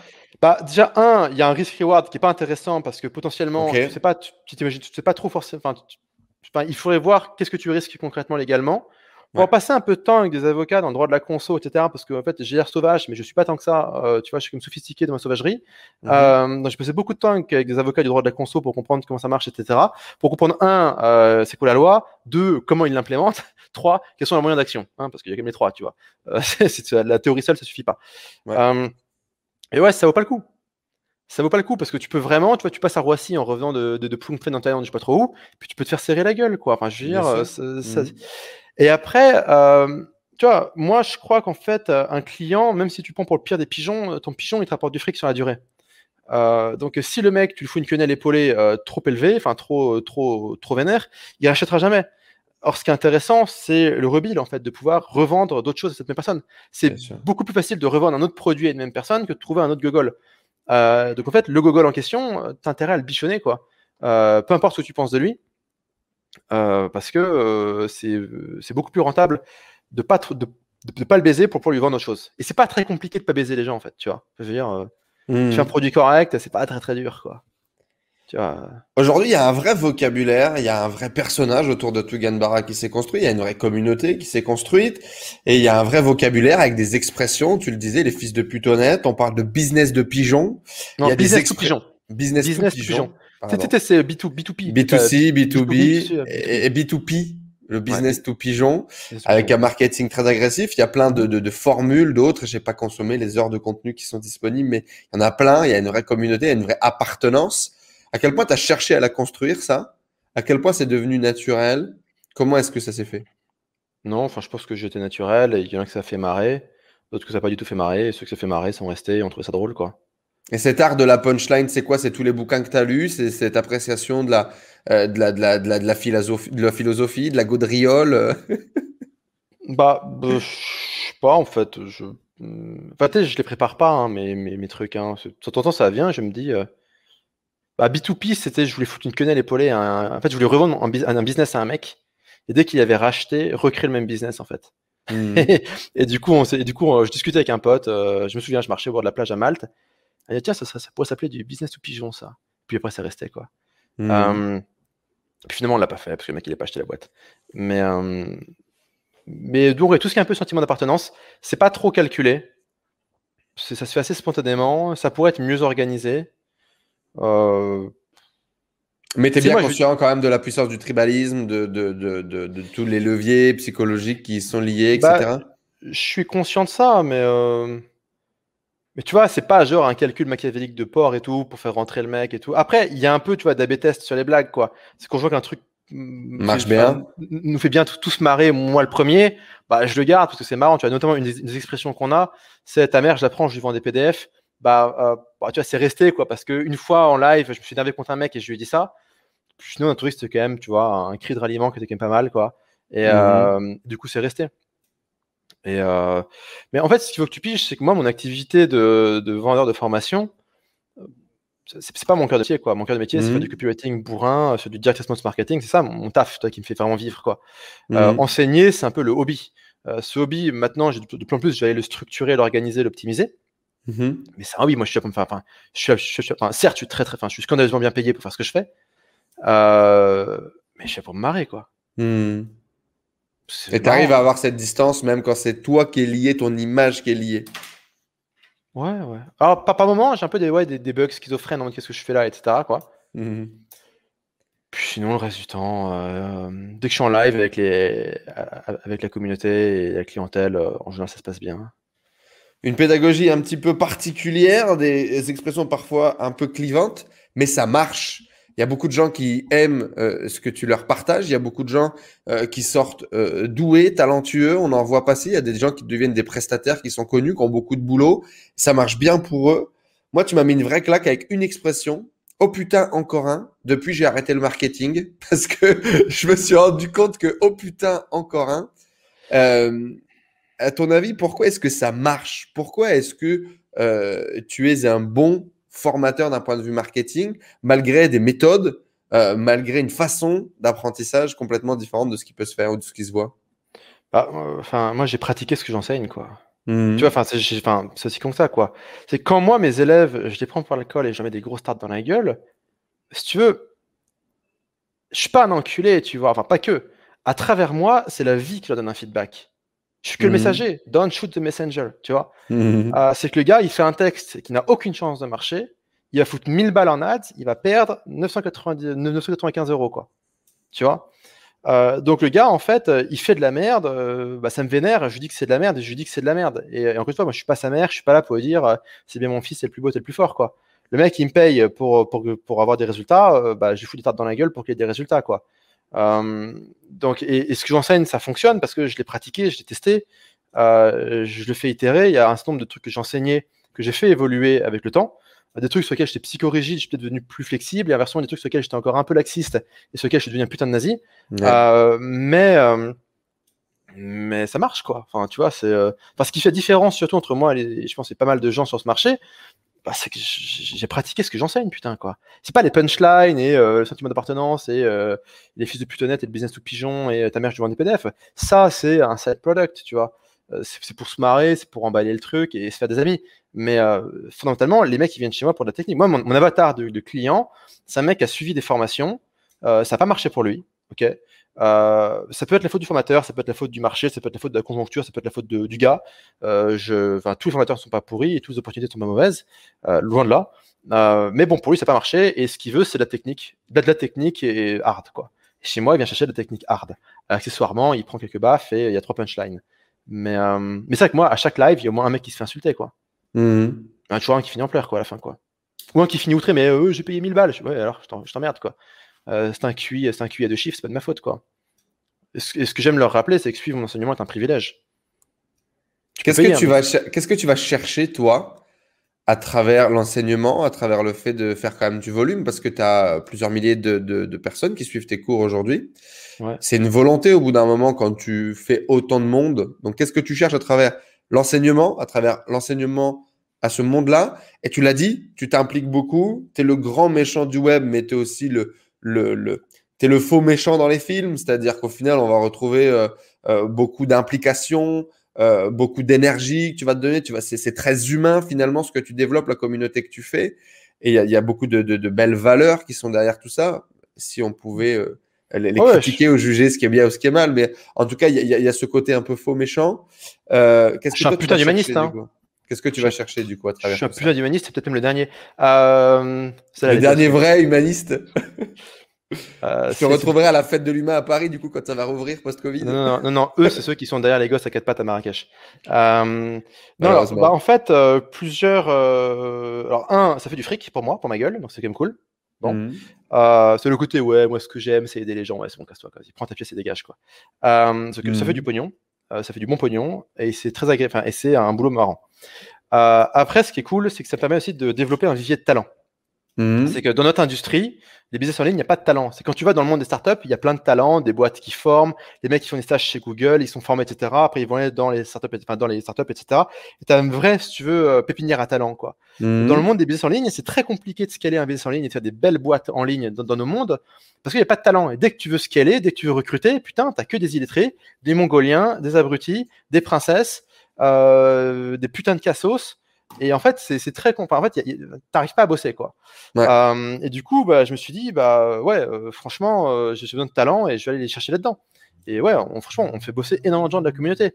Pas forcément en full time, c'est beaucoup de part time, etc. Mais une mhm. mission par-ci par-là, mais on fait bosser beaucoup de gens sur différents business.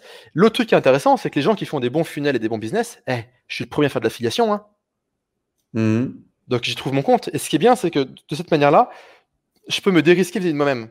C'est que moi, si tu veux, euh, je, peux, je, peux, sortir des textes jusqu'à un certain point. Euh, ma créativité a des limites. Par contre, mhm. là, j'ai des milliers de mecs qui font du darwinisme pour essayer de convertir le plus comme des malades sur des niches spécifiques. Mhm. J'ai juste à shooter vers une affiliation vers le winner. J'ai pas à créer le produit, j'ai pas à créer le texte, j'ai pas à me faire chier avec tout ça, j'ai pas à gérer la comptabilité du truc. Je vais juste shooter vers le winner. Et du coup aussi, je peux démultiplier mon cash comme ça.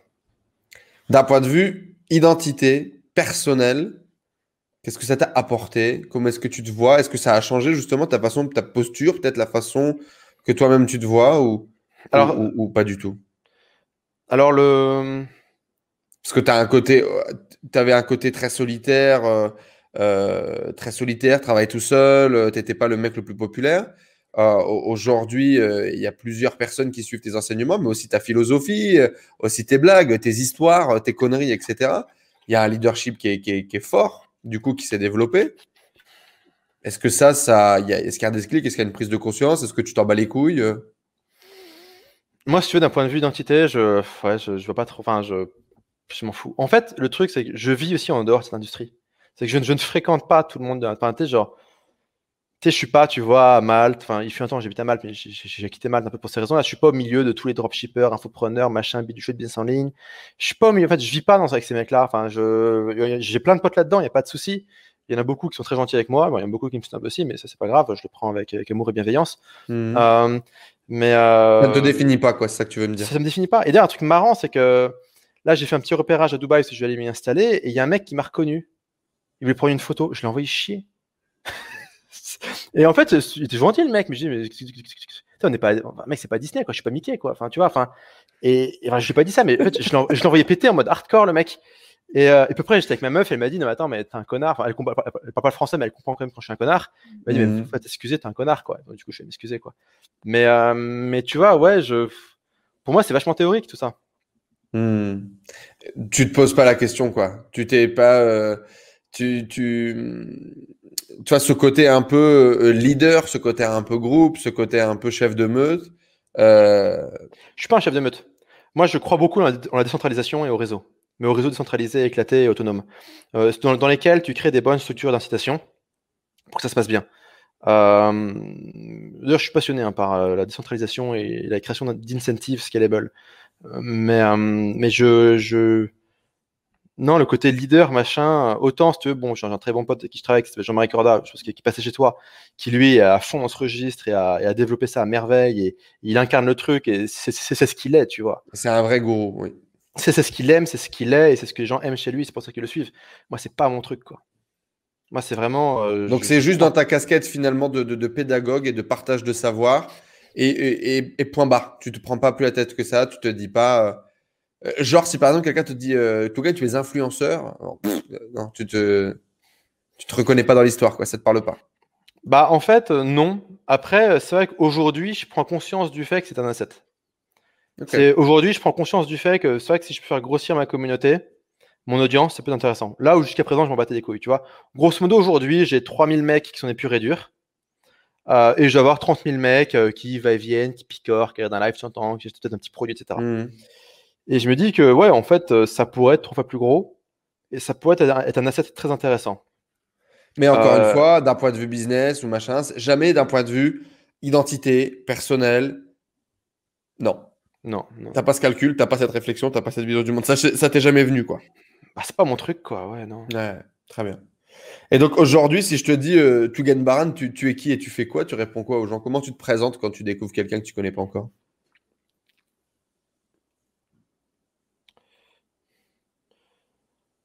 En général, je leur dis, euh, tu vois les publicités sur Internet, euh, comment devenir riche sans rien branler, perdre 50 kilos en deux jours? Ouais, bah c'est moi, enchanté. Après, j'aurais la gueule des gens se décomposer, quoi. Et, euh... Mais sinon, pourquoi ce côté besoin, ce, ce, ce côté recherche d'être clivant? Tu pourrais très bien dire, oh, bah, je suis un marketeur, je vois des trucs en ligne. Pourquoi ce besoin de. Parce que c'est. Mmh. euh... Puis ça marche bien en fait, tu vois. Mmh. Euh... Moi, je testais ça pas mal. Enfin, à une époque, j'étais, je faisais beaucoup. Enfin, quand on pouvait avancer cette connerie de, de Covid, quoi. Mmh. Et j'allais souvent à Berlin. Euh, c'est un pote qui m'invitait à des dîners d'entrepreneurs où c'était que des mecs qui avaient au moins levé une série A. Donc une série A, c'est des mecs qui ont comme levé plusieurs millions pour leur boîte, etc. Ouais. Euh, donc c'était plutôt des mecs assez crédibles et tout. Et j'étais le seul qui était invité, qui n'est pas une série A, mais bon, comme je faisais plus de fric que ces connards, j'étais qui m'invité, tu vois. Mmh. Euh, et à chaque fois, c'était un carnage, quoi. Socialement, c'était un carnage, quoi. C'est que mon pote, il me lâchait là-dedans, et puis. Euh, c'était les mecs qui étaient là en mode oui, il faut que je gère mon investisseur. Ah non, le, le, mec il me dit mais du coup, euh, tu fais tu fais comment pour pour tes employés? Bah, j'ai pas d'employé. Et tu fais comment pour les gens qui travaillent? Ah, bah, Ils sont en freelance, mais tu les payes comment? Le, le, le, le, contrat de travail, c'est quoi? Il n'y a pas de contrat de travail. Et du coup, pour les payer, je les paye sur PayPal, on s'en bat les couilles. Tu sais, le mec, il y a, attends, attends, attends, mais moi, je, je me tape les prud'hommes, les machins, l'URSAF ou l'équivalent allemand, tu vois. Mmh. Euh, Qu'est-ce qui se passe, quoi?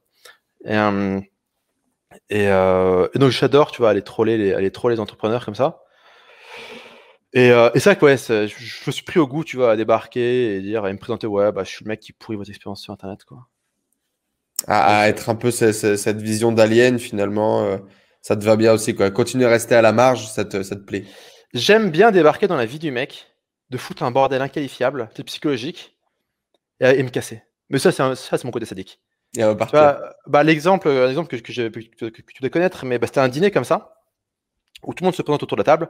Donc, tu as machin qui a fait Harvard, euh, qui fait une fintech machin, tu as Bédule qui a fait le MIT, etc. Euh, et puis après, tu as un mec, euh, lui, euh, qui a fait le mec le plus smart de la Terre, Harvard Science, MIT machin, PhD, tout ce que tu veux. Et euh, le mec, il a fait, je sais pas, 10 ans d'études, il, a, a une tronche comme as, il a un QI à 5 chiffres. Et lui, il fait une intelligence artificielle où tu prends en photo ta merde, c'est pas une blague.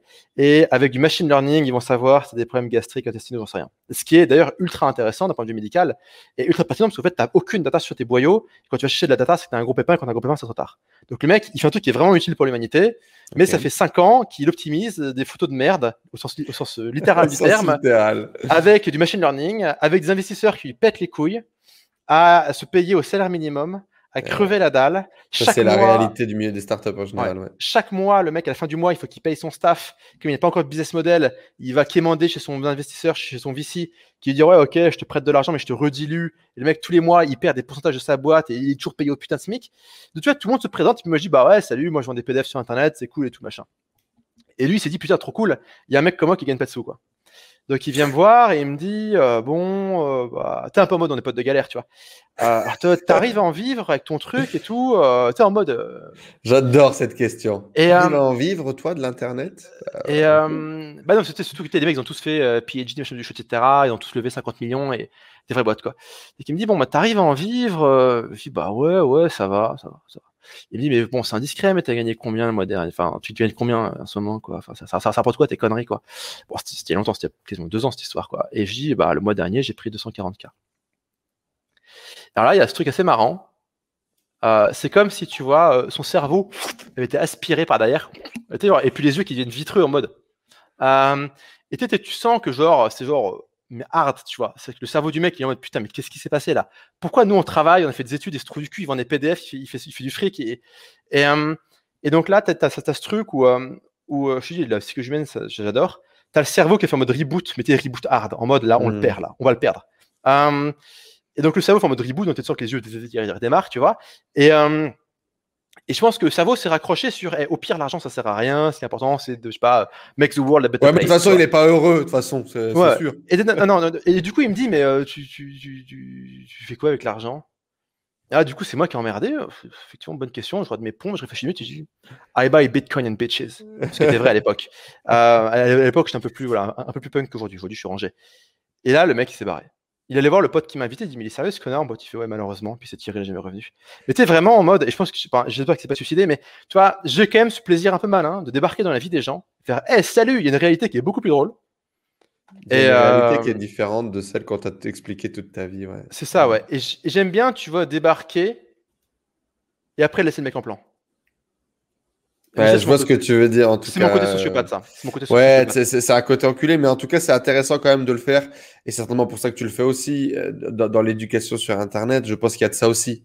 C'est-à-dire prouver, montrer, partager, en tout cas à des gens, peut-être pas prouver, parce que je pense que ni toi ni moi, on, a cet attrait de, de, de, prouver à des Mongols que, que, que, le, que la lumière du soleil, euh, euh, elle peut brûler. Mais le, truc, c'est ce il y a une réalité là dehors qui est complètement différente de celle qu'on t'a expliqué toute ta vie. Et cette réalité, elle est bien là, elle est bien matérielle et elle peut, euh, elle peut t'aider à créer une vie complètement différente de celle que tu as pu imaginer. C'est vrai que ça c'est très, euh, très intéressant, très enrichissant. En tout cas, j'avais vécu des expériences similaires dans le milieu des startups, la French Tech en Thaïlande, parce que du coup j'avais participé à la, à la... Euh, alors, je ne serais pas aussi dur que toi, mais 80% euh, en fait des gens qui montent des startups, il faut le savoir, si c'est un rêve que vous avez, peut-être vous aussi, puisque c'est un rêve que moi j'avais. Je connais beaucoup dans le milieu startup en France. Je rencontrais beaucoup de porteurs de projets. Euh, j'allais, tu sais, les week-ends Google, machin et tout. Enfin, tu vois, c'était de la hype. Moi, je voulais participer à cette hype. Et en fait, euh, moi, j'étais un vendeur. C'est-à-dire que moi, je vendais des trucs. Je vendais des trucs, je faisais du porte-à-porte, je vendais des trucs. C'était quasiment la seule compétence, en gros, que j'avais. Et, et, et, donc, la majorité des gens que je rencontrais n'étaient pas des vendeurs et donc du coup en général ils étaient très intéressés par cette compétence que j'avais et ça menait ça créait des conversations. Et quand j'ai commencé à me développer dans le business et tout avoir mes premiers échecs et puis après les premiers résultats et puis les premières pubs qui commencent à scaler et du vrai argent qui tombe. D'ailleurs, tu refais des discussions avec ces gens-là et là, c'est n'importe quoi parce qu'en fait, la majorité, c'est exactement ce que tu as dit, euh, ont jamais bootstrappé une boîte, c'est-à-dire qu'ils ont jamais construit une boîte depuis zéro. Ils sont toujours à la recherche de capitaux, d'argent extérieur parce qu'on leur a dit qu'une startup devait forcément lever des fonds. Et la majorité de ces mecs-là, ils ont une idée. Potentiellement, c'est des gens qui sont un peu visionnaires et qui ont vraiment un truc à apporter, sauf que c'est des putains d'handicapés de faire de l'argent. Et euh, moi, ils se branlaient tous sur mon putain de business en dropshipping où on vendait n'importe quoi, où on faisait des ROAS de 5 sur de la pub, alors que eux, ça faisait 6 mois, un an, qui euh, se payaient au SMIC, qu'ils étaient en discussion avec des institutionnels super sexy. Qui, il y a la BPI qui de la ah, etc. En France, c'est ça aujourd'hui. En France, le, le, poumon de l'entrepreneuriat français, il s'appelle le Pôle emploi et la BPI. Oui, non, mais tu vois, enfin, faire, c'est, en France, les entrepreneurs sont des communistes. Euh, mais, euh, Non, mais c'est ce que c'est, tu vois. Enfin, c'est subventionné comme pas possible. Et, d'ailleurs, c'est aussi subventionné à la sortie. C'est quand tu vends, les mecs, ils prennent, ils prennent la moitié, quoi. Bon, remarque au moins, peut-être que l'État fait un Le système, la boucle est bouclée, hein. C'est le système qui veut ça aussi. Ouais, ouais. Euh, mais c'est vrai que ce qui est assez intéressant, bah, tu vois, c'est prestige versus profit. Le mec, hmm. dans la startup, très souvent, il y, a, évidemment des contre-exemples, il y a des mecs qui font des putains de boîtes, hein, on est d'accord, on se comprend. Mais euh, le startupper de base, ce qu'il veut, c'est le statut social. C'est qu'il a fait son école de commerce de merde. Je suis un entrepreneur, je suis un startupper. C'est ça, il vient de son milieu bourgeois ou petit bourgeois de merde. Euh, il est sponsorisé par papa-maman ou par le BPI, donc moi c'est ce que j'appelle un PBS, petit bourgeois subventionné, hmm. euh, et, ou sponsorisé comme tu veux. Et voilà, le but du jeu, c'est de voir combien de temps il peut maintenir l'illusion est-ce qu'il peut maintenir l'illusion quoi? Un mois, six mois, un an, deux ans, s'il un peu, de, un peu de fric et qu'il est malin, qu'il arrive à niquer le BPI de 100 000 balles, il peut tenir un peu plus longtemps. Et après, il va aller se palucher la station F et à 17h, il va boire des pots avec ses potes. Quoi. Mais il y a une il y a, alors c'est très sarcastique comme on le dit, comme on le partage, mais il y a une vraie réalité. Hein. Il y a une vraie réalité. Si vous faites partie des milieux un peu start parisiens, dans tous les cas, vous euh, vous avez vu dans votre tête l'image de Raoul qui a créé sa boîte, machin, etc. Euh, le nombre de mecs euh, en, en, terrasse, anciens consultants, qui ont une idée révolutionnaire, qui ont voulu lancer une start-up et qui se retrouvent effectivement dans ces incubateurs à start-up, de pépinière en pépinière, euh, qui font de pitch en pitch. Par contre, le vrai problème et le vrai danger de ça, c'est qu'aujourd'hui, ce sont les mêmes personnes que tu retrouves faire des formations dans les trucs euh, de milieu de start-up, faire des formations dans les milieux marketing. C'est des gens qui organisent des concours de pitch ou je sais pas quoi. Et c'est ces mêmes gens qui, en fait, tu les retrouves à 50 ans. Qu'est-ce que tu fais dans la vie? Je suis coach business. Qu'est-ce que tu as fait de ta vie? Rien, en fait. Bah, je suis pas sûr qu'on le retrouve à 50 ans, dans la mesure où c'est un phénomène qui est quand même très nouveau, qui a maximum 10 ans. C'est vrai. Donc je sais pas trop, euh, je sais pas trop à quel rythme ça va pourrir et, euh, et s'enliser. Bon là, c'est quand même bien enlisé. Euh, mais euh, je suis persuadé. Euh, dans, dans, 50 piges, on aura ces types qui auront vécu de subvention en subvention. Quoi. Ah, mec, mec, mec, dans 50 piges, je dirais, je sais pas, je sais pas ce qui restera de l'Occident et de la France entre nous. Donc, euh. Ouais, c'est vrai, t'as ce discours un peu fataliste sur la, la, la, guerre et la fin du monde. On pourra en parler un petit peu rapidement pour clôturer sur le, le, le business avant de parler de guérilla. Euh, selon toi, qu'est-ce qui a fait que ça a marché pour toi? Le boulot. Et quelque part, euh, la souffrance. Je sais que tu avais ce point très juste qui est que la souffrance n'est pas une nécessité. Ok, bah, dans mon cas, ça a quand même été un critère. Enfin, j'en ai chié, quoi.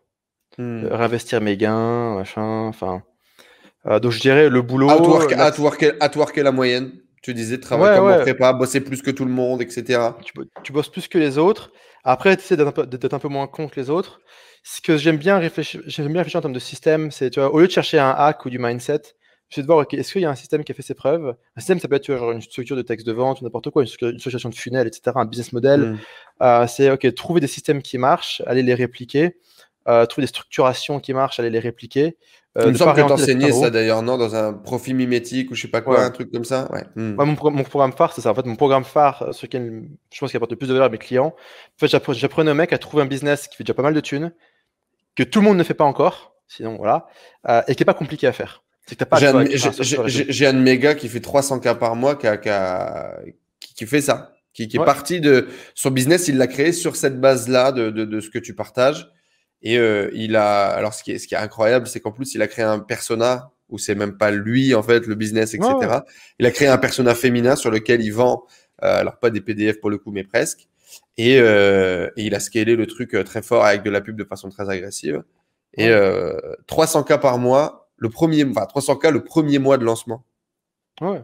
nous, dans la communauté, on en a peut-être pas à ce niveau-là, mais des gens qui sont à 20, 30, 40 000 euros par mois, on les a à l'appel.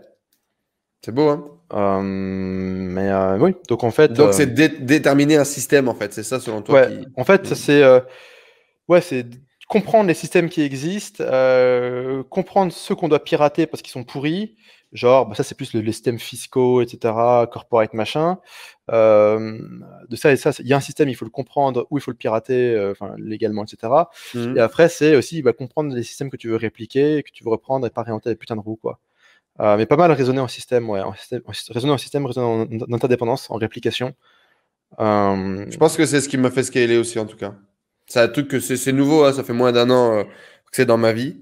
Où je suis passé effectivement plutôt du côté management, du côté système, réplication de système, et que je suis sorti un peu du travail dur, justement. ouais, ouais. Et ça, ça, ça m'a pas mal, ça m'a pas mal aidé.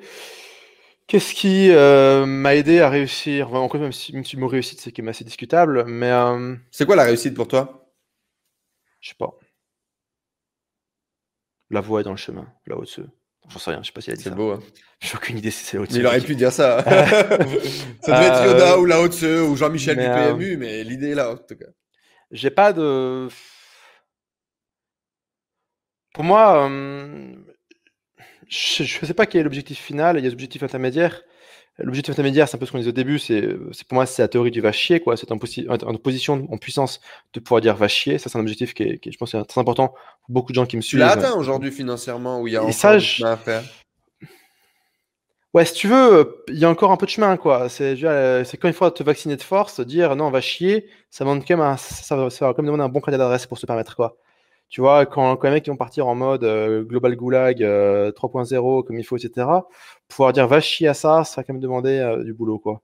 Donc, euh, donc il y, a- il y a- il y a quand même des levels de puissance, de connexion et de cash euh, qui restent encore à atteindre. Ok. Euh, c'est vrai que le succès, je sais pas, en fait. euh, je- j'ai pas quoi de le bonheur selon Tuganba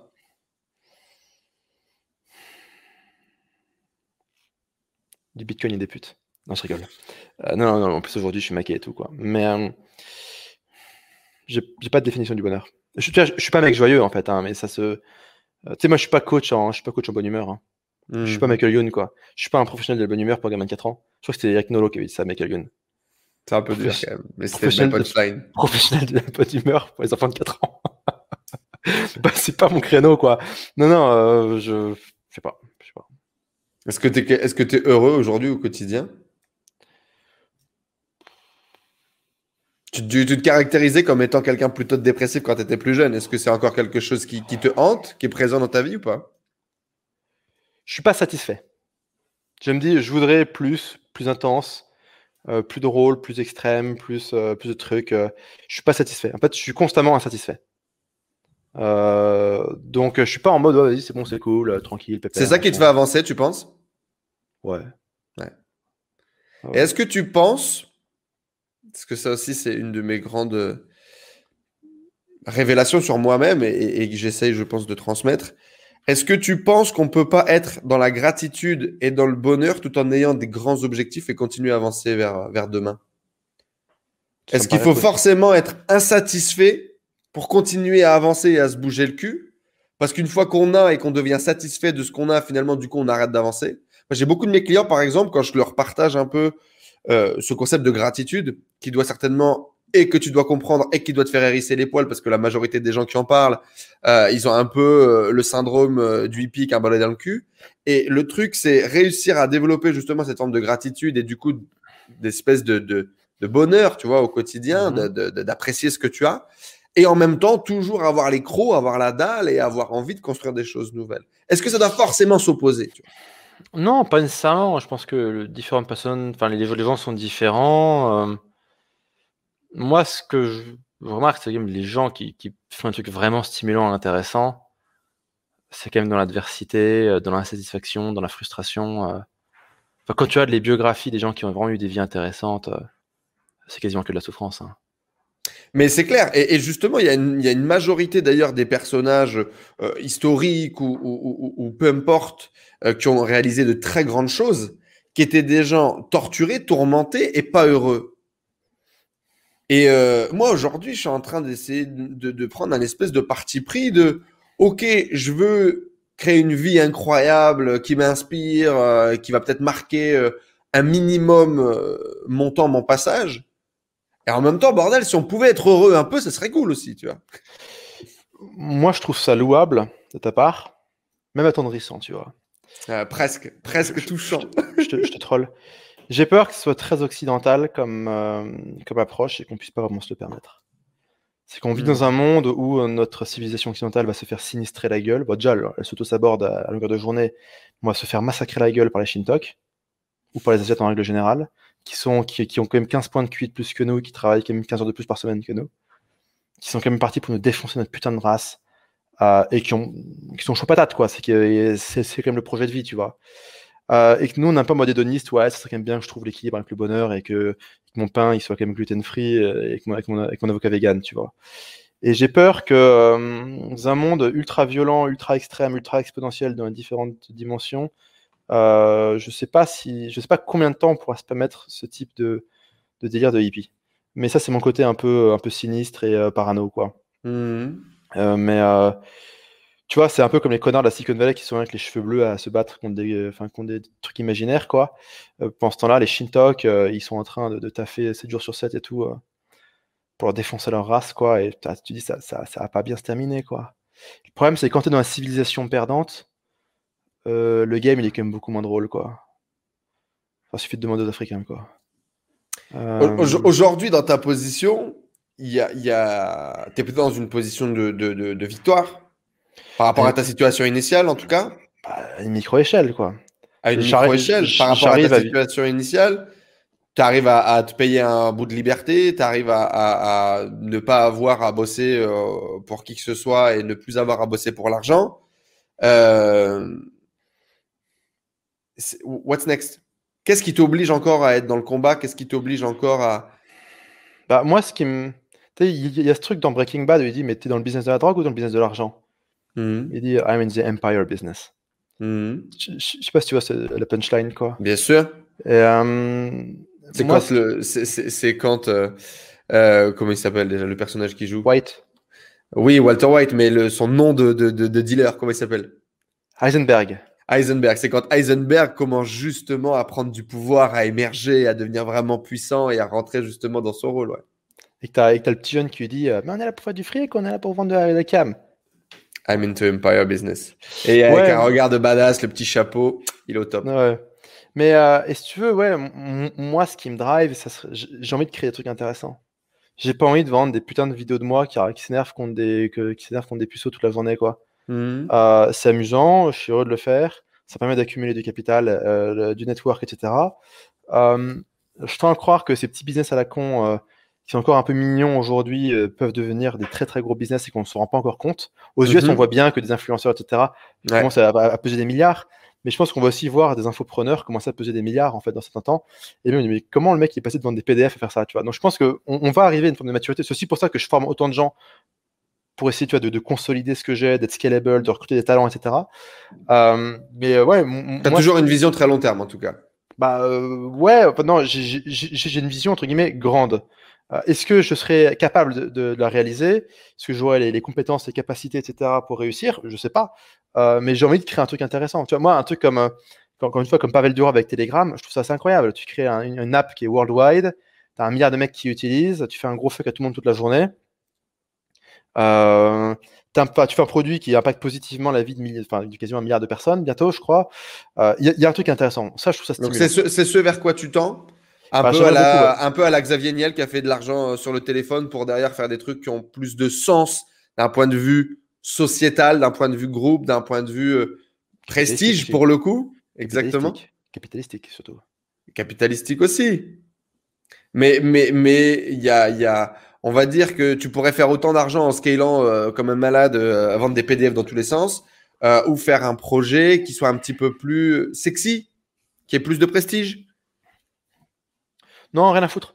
Du prestige. Après, si, c'est un projet qui est un peu, qui est un peu moins nocif pour la société, pourquoi pas Tu vois, c'est vrai qu'à un moment donné, je, me suis posé la question. hein, Il y a une boîte hein, qui arrive à scaler le B2P euh, très haut, c'est Agora Financial aux US. Ils font 1,4 milliard en défonçant du redneck.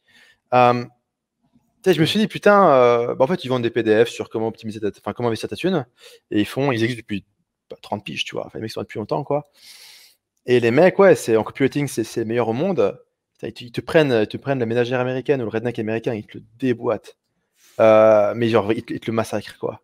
Euh, et tu vois, je me dis, est-ce que j'ai Est-ce que c'est là que tu veux aller ouais. est-ce Mhm. est-ce que, est-ce que l'œuvre de ma vie, c'est de faire de la pré, enfin, c'est faire de la prédation. En fait, le problème, c'est que c'est compliqué. En fait, si jamais tu veux vraiment faire des gros volumes, il faut ratisser beaucoup plus large, prendre des gens qui n'ont pas forcément besoin du produit, te débrouiller pour les closer pour qu'ils achètent quand même. Mhm. Parce que finalement, le marché de l'infoprenariat, c'est quand même pas mal de micro-marchés, de micro-niches. Euh, si, si jamais tu veux scaler un business à 100 millions euh, dans l'infoprenariat, tu es obligé de tomber dans euh, la prédation économique. Quoi. Et si tu veux, enfin, si je dois investir les 10 prochaines années de ma vie, euh, monter une putain de boîte, une putain d'équipe de tueurs, etc., juste pour déboîter du pigeon, pour lui vendre du PDF, surtout des mecs qui n'ont pas besoin de ce PDF en question, Bah, en fait, euh, bof, bof comme projet de vie, quoi. T'as une idée Donc, euh, T'as une idée de vers quoi tu, tu, tu veux tendre un, un produit technologique, quelque chose que tu auras envie de construire? Aujourd'hui, je travaille sur plusieurs projets. Alors, c'est vrai que ça fait un peu branler dans la mesure où ils ne sont pas encore arrivés en, en sortie. J'ai une tech de funnel. Je sais que c'est Ouais. vachement concurrentiel, il y a 50 000 techs qui font ça, mais ils m'ont toutes cassé les couilles, donc je fais ma Ça tech. s'appelle Frogtech d'ailleurs. Frog.tech. On m'a V1 était- demandé, on, on m'a demandé euh, en, en MP s'il y avait des dates, s'il y avait quelque chose, s'il y avait une révélation aujourd'hui qui allait Alors, sortir. hum, la V1 est une horreur absolue, mais bon, la V1 d'un projet tech est toujours une, une horreur absolue, ça c'est meilleur de me rassurer. La V2 est ultra sexy. Autour du 15 juin 2021, euh, on va la filer aux gens qui sont déjà sur la, sur la- sur la version. Enfin, la V2. Les gens qui sont sur la V1 auront accès à la V2. Mhm. Euh, et a priori, en septembre, on l'ouvre. Euh, on pensait sortir ça en mars. Euh, mais bon, d'un sujet technologique, c'est pas comme faire du dropshipping ou vendre des PDF. De temps en temps, tu as des contraintes qui te tombent sur la gueule et qui te font perdre 6 mois. Bon. Mhm. Donc j'ai ça qui que honnêtement ce qui me fait marrer c'est juste en fait de posséder de la technologie, de posséder de l'infrastructure et de, de créer et développer les outils même si c'est pas forcément révolutionnaire et qu'il y a beaucoup de gens qui sont sur cette niche. À ceci près que notre truc ne sera pas pété euh, dans tous les sens, qu'il n'y aura pas un temps, un temps de chargement de 4 minutes euh, sur, sur ta putain de page comme chez certains autres connards, Mhm. euh, que ce ne sera pas un système captif où on veut absolument te maintenir prisonnier du truc avec que des features dysfonctionnelles. Nous, on fera du funnel. Euh, on fait pas autorépondeur, on fait pas affiliation, on fait pas espacement, on fait pas, on fait pas tout le reste. On, on- mais en fait, on fait, on, fait, on fait du funnel, mais putain, on va bien le faire, quoi. Mhm. Après, tu pourras brancher ce que tu veux dessus. Donc, notre boulot, c'est pas de rendre les gens captifs et de tout faire, c'est faire un truc, mais putain, le faire bien en mode world class. Et après, on branche ce qu'on veut dessus. Et par pays, on ira brancher ce qui est pertinent, quoi. Les Allemands, ils payent avec un truc qui s'appelle Zofort, va savoir ce que c'est, mais c'est leur truc pour payer en ligne. Mhm. Euh, les Nyakwe, c'est avec des codes barres. Euh, en Afrique, euh, c'est avec des micro-paiements à la con par texto. Et du coup, tu vois, ça serait s'adapter finalement aux, aux réalités, aux écosystèmes technologiques des différents marchés et pour pouvoir jouer un game planétaire. Est-ce qu'on va réussir, est-ce qu'on va pas réussir? J'en sais rien. En tout cas, c'est intéressant. En tout cas, là, projet qui- là, on, on y va pour ça, quoi. Ouais, ouais, ouais. Bah, ouais, euh, ouais, c'est l'idée. Et en fait, pour, pour glisser des quenelles dans le marché, on- le truc qui sera gratos. Comme ça, ça sera encore plus drôle. Là, l'idée, c'est faire de l'attraction, faire du volume, impacter des gens euh, et drainer de la masse, quoi. Euh, L'autre projet tech, enfin, freemium, parce qu'on est- on n'est pas non plus des communistes, tu vois, on n'est pas subventionné. Euh, L'autre projet sur lequel je taffe, c'est créer une plateforme d'affiliation, une forme de clickbank français, parce que Ok. j'en ai plein le cul de pas pouvoir faire de l'affiliation correctement, qu'il n'y ait pas un tiers de confiance qui fasse le boulot. Donc, euh, ça, j'espère sortir autour du 1er juillet et scaler ça à partir du 1er septembre pour de vrai. Pas mal de soucis légaux, de processing de paiement, etc. Parce que tu encaisses ou pas pour le compte de tiers, etc. En fait, il y a pas mal de subtilités. Ouais. en, en fonction de tes CGV, tu peux nécessiter ou pas une licence bancaire. Évidemment, euh, tu réfléchis, tu fais en sorte de ne pas avoir besoin d'une licence bancaire. Mais le Ouais. fait de garder l'argent des gens pour leur envoyer, c'est- un métier bancaire. Et donc, Et euh, donc en, en France, tu as Mangopay qui fait ça. Euh, Ouais. Après, voilà, c'est français. Mais euh, en gros, ouais, c'est tous les systèmes de marketplace. Ouais. Il faut pas garder l'argent euh, du tiers. Il faut que cet argent ne t'appartienne pas, sinon c'est la merde. C'est ça, c'est ça. Donc, euh, et donc là, tu as des grosses subtilités euh, légales qui sont pas que des subtilités, mais aussi des, des- des règles strictes, quoi. Bah, tu peux te niquer, ouais. Mm. Ouais, ouais, tu peux te niquer comme il faut, quoi. Donc, faut faire donc le- bah, c'est aussi la raison pour laquelle personne ne le fait, parce que c'est trop, trop, trop casse-gueule, quoi. Mais euh, moi, si tu veux, je forme des tonnes de mecs qui font de l'affiliation. Tu sais, aujourd'hui, j'ai quasiment 7000 affiliés. Enfin, j'ai une version bêta de la plateforme d'affiliation qui a chier, encore une fois. La, la V1, même la On, V2. on m'en- m'en a parlé, euh, on m'en a parlé, je crois. Ouais, donc si tu veux, la V1. Un espèce de forum sur lequel tout le monde partage des trucs d'affiliation qui marchent bien, sur lesquels on peut pousser, des choses comme ça? Non, non, en fait, nous, on a notre propre plateforme pour nos produits à nous, mais qui n'est pas encore ouverte à notre communauté. Au sens où n'importe qui peut être affilié, mais pas n'importe qui peut mettre son funnel. Et à partir du 1er juillet, les mecs qui sont bons pour mettre leur funnel chez nous, à partir peut-être de septembre-octobre, n'importe qui peut mettre son funnel, n'importe qui peut devenir affilié. D'accord. Euh, et, euh, et comme ça, pareil, tu vois, tous ces gens qui font des putains de funnels, bah moi déjà, je peux shooter vers eux de manière beaucoup plus. Tu sais, moi, j'ai comme des grosses bases mail, des centaines de milliers de mails par thématique. Bah, je peux shooter vers les mecs qui font plus de fric et je sais qui fait le plus de fric pour de vrai. Euh, du coup, je peux vraiment, tu vois, réaiguiller mes, mes, mes capitaux et mes leads parce qu'il fait le plus de pognon. Donc, du coup, c'est ça, c'est scalable. Donc ça, c'est un autre projet tech euh, qui est en train de, enfin, qui qui traîne depuis quasiment un an et qu'on est en train d'amener à maturité. Encore une fois, les projets tech, c'est très long. Euh, un sujet qui me passionne, c'est tout ce qui, c'est gérer le recurring billing en crypto-monnaie. Tu sais, le recurring billing, c'est un peu le business model de la décennie, quoi. Enfin, tout est en abonnement aujourd'hui, quoi. Tu payes tout en abonnement. Ouais. Toi, tu as plein d'abonnements, j'ai vu. Euh, et gérer ça en crypto-monnaie, ce qui n'est pas fait pour. Mais on a quelques solutions tech pour pouvoir y arriver. C'est assez challengeant. Et écrire un token autour de ça pour créer sa propre crypto-monnaie, ça, ça peut être drôle. Je crois, bon, évidemment, enfin, je crois à fond en crypto-monnaie. Bon, là, c'est une bulle. euh, tôt ou tard, ça va se viander, c'est un bain de sang. Mais sur les, les bains de sang financiers, ça change pas grand-chose de l'histoire des innovations. Innovation, Mhm. elle- Donc ça, c'est un sujet qui m'intéresse. Et après, euh, je suis en train d'investir dans quelques boîtes tech euh, qui font notamment des technologies publicitaires loin d'être connes. et je mets un peu du pognon là-dedans pour, pour booster le truc. Quoi. Donc j'essaie d'aller vers des projets un peu plus techno. j'essaie d'aller vers le développement, le financement ou la possession d'infrastructures. même, à, même, à, petite échelle, tu vois. Mmh. et c'est un peu voilà, c'est un peu les next steps sur lesquels je travaille à un tel point que, en fait, euh, je, me dis presque tout, mes, tout mon contenu qui est payant aujourd'hui, je suis presque tenté de le foutre en gratos. Je le ferai pas à court terme, parce qu'il y a plein de mecs qui ont payé récemment, tu vois, et encore une fois, je baisse pas les mmh. clients. Mais, euh, mais peut-être que d'ici, euh, ou, les, les, contenus d'il y a quelques temps, peut-être limite les foutre sur YouTube juste pour faire de l'attraction, tu vois, et après pouvoir drainer ces gens vers mes autres projets qui sont vraiment intéressants. Vers les projets tech Vers les projets tech, ouais. être un dealer de tech au lieu d'être un dealer de PDF, quoi, tu vois, grosso modo. Donc voilà. Qu'est-ce qu'on te, qu'est-ce qu'on te souhaite du coup euh, pour ça? Qu'est-ce qu'on peut te souhaiter? Bah rien, venez vous inscrire et utiliser mes merdes quoi. je, je, les gars, je m'en bats les couilles de vos souhaits, euh, cliquez quoi. Euh, cliquez, cliquez. Clique, clique, clique salope, clique comme dirait Morsaille. cliquez bande de salopes. C'est quoi ton dernier échec? Tu nous as raconté tout ce qui se passait bien. Raconte-nous ce qui se passe mal et comment est-ce que tu réagis quand ça se passe mal. Je sais pas, il y en a beaucoup, hein, des trucs foirés. Euh. Un échec significatif. Qu'est-ce que je fais de très con? J'ai indexé euh, mon ego et la, tête de ma vie sur le cours du Bitcoin. Je me suis vu riche. Euh, et quand le truc s'est viandé, j'ai paniqué. Alors, j'ai pas vendu. Cela, au moment où on fait cet entretien, on sort quand même d'une bonne grosse semaine où ça dérouillait vénère, quoi. Ouais. D'une grosse hausse, puis euh, d'une grosse. Et euh, alors en soi, comme j'ai acheté. Mais t'as foutu beaucoup d'argent aussi là-dedans. Ouais, ouais. Mais après, j'ai beaucoup d'argent et donc du coup, quand ça a explosé, t'avais gagné beaucoup, beaucoup, beaucoup d'argent effectivement, c'est ça? Ouais, ouais, ouais. C'est qu'il quand ça a craché, c'est ce que je t'expliquais avant, mais il y avait des, des moments, toutes les 10 minutes, je perdais 100 000 balles. Hmm. Je reload, 100 000 balles, 100 000 balles. 100 000 balles. Et, euh, et tu vois, euh, c'était, euh, je pense que c'était une erreur. Alors, ce qui est bien, c'est que j'ai pas trop déconné. C'est qu'au milieu, je me suis dit, je vends, je vends pas, je vends une partie, on va dans le mur, on va pas dans le mur, où est-ce qu'on va, etc. C'est assez compliqué. Aujourd'hui, je sais toujours pas où on va, mais j'ai réglé psychologiquement le truc. Euh, et tu vois, je me suis vu devenir riche grâce aux crypto. Tu sais, je me suis vu avoir des life-changing money, donc on va dire plus de DM par rapport à là où je suis aujourd'hui. Euh, je me suis vu en fait, voilà, euh, monter à 10-15 M. Si une fois, sur, sur, sur, sur, sur lequel on était, était possible. Euh, et je me suis vu en mode c'est bon, tu vois. Je m'y suis, je, suis, je suis cru, en fait, un petit peu. Pas au hmm. sens où je commence à dépenser l'argent comme un débile, tu vois. Psychologiquement, je me suis dit, c'est bon, tu vois, là-dessus, je vais faire un home run et tout. T'étais persuadé euh, d'avoir la bonne idée dans le bon timing et que t'allais devenir ultra riche grâce à ça, quoi. Et l'erreur, c'est que, un, c'est j'espère devenir riche sur un gamble. Je crois au crypto à long terme, mais à court terme, c'est du gambling. Euh, on, peut, on, peut, on peut se palucher sur la blockchain si tu veux. Pour le moment, c'est du gambling. Sur le long terme, je suis convaincu que ça, sera, que ça, ça triomphera sur le communisme 2.0. Ouais. Mais euh, pour le moment, c'est de la branlette. Et surtout, en fait, je veux dire, je me suis indexé sur un truc qui dépend pas de moi, quoi. Je peux pas influencer le prix du BTC. Tous mes autres projets, je peux les foirer ou les faire monter avec mes petits bras, tu vois. Hmm.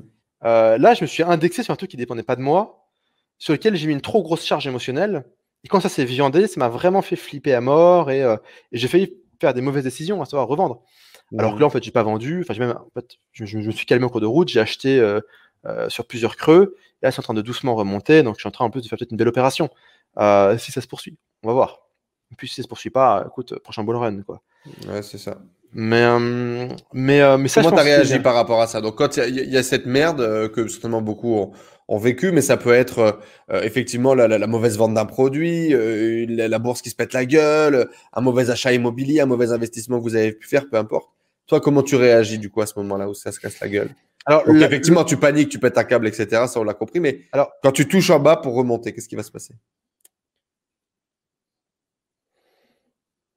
En fait, ce que je me suis dit, c'est ce que ce que j'ai en crypto aujourd'hui, en patrimoine. Mon job, c'est de le gagner avec mes business tous les mois. Je hmm. Je suis pas là pour optimiser 50 balles, tu vois. Je suis là pour gagner euh, X millions par mois, tu vois.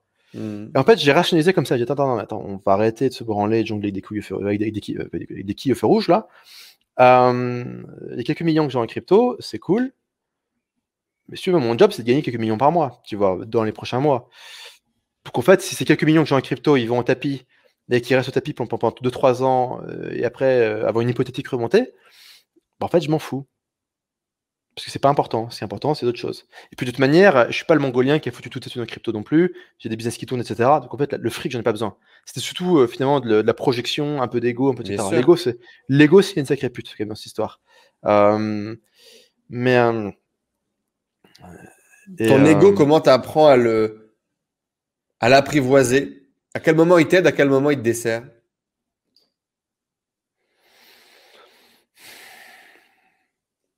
Tu veux, moi j'ai l'impression que mon ego, c'est un cochon sous LSD, je sais pas dans quelle direction il va courir, quoi, tu vois.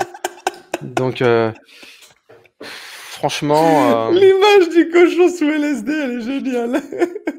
tu, le regardes, tu le regardes en face comme ça euh, La queue qui bouge. Et puis là, avec les yeux en arc-en-ciel, il est content. Mais non, tu vois, le moi, si tu veux, enfin, mon, vrai boulot en ce moment sur lequel je travaille, c'est tout ce qui est un petit peu, tu vois, santé mentale et, euh, me calmer un peu, tu vois. C'est, je veux dire, euh, moi, mon iPhone, ma story Instagram, elle load pas assez, pas assez rapidement. Je prends l'iPhone, je l'éclate contre un mur, quoi. Ok. ou, je fais euh, du tennis avec, avec une pratique télescopique, tu vois. fait, avant, avant, je défonçais le hardware avec les mains. Et du coup, je me tapais des cicatrices et tout. Bah, j'ai bien qui pissait le sang, tu vois. Et j'ai un pote de commu, bah tiens, j'ai le truc toujours dans mon bureau là. C'est un gars de la commu qui était très généreux, qui m'a envoyé ça. Une matraque télescopique. Ça, donc maintenant, si tu veux, quand le hardware il marche moins bien, je fais ça à la matraque, je me mets pas les mains. Et, euh, justement, pourquoi, pourquoi tu es toujours, euh, entre guillemets, tendu ou stressé comme ça, alors qu'il y a plein de raisons pour lesquelles tu, pourrais ne plus avoir à l'être? Ouais, bah ça, je sais pas. J'y travaille, hein. Mmh.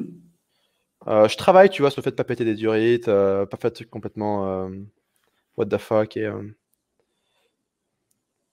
mais euh, en fait, j'ai eu tu as un temps. avant, je peux, je peux pas me permettre d'être un connard et d'être con parce que j'ai mhm. pas les moyens. Tu vois, je peux pas éclater un iPhone par mois. Tu vois, je peux pas me le payer.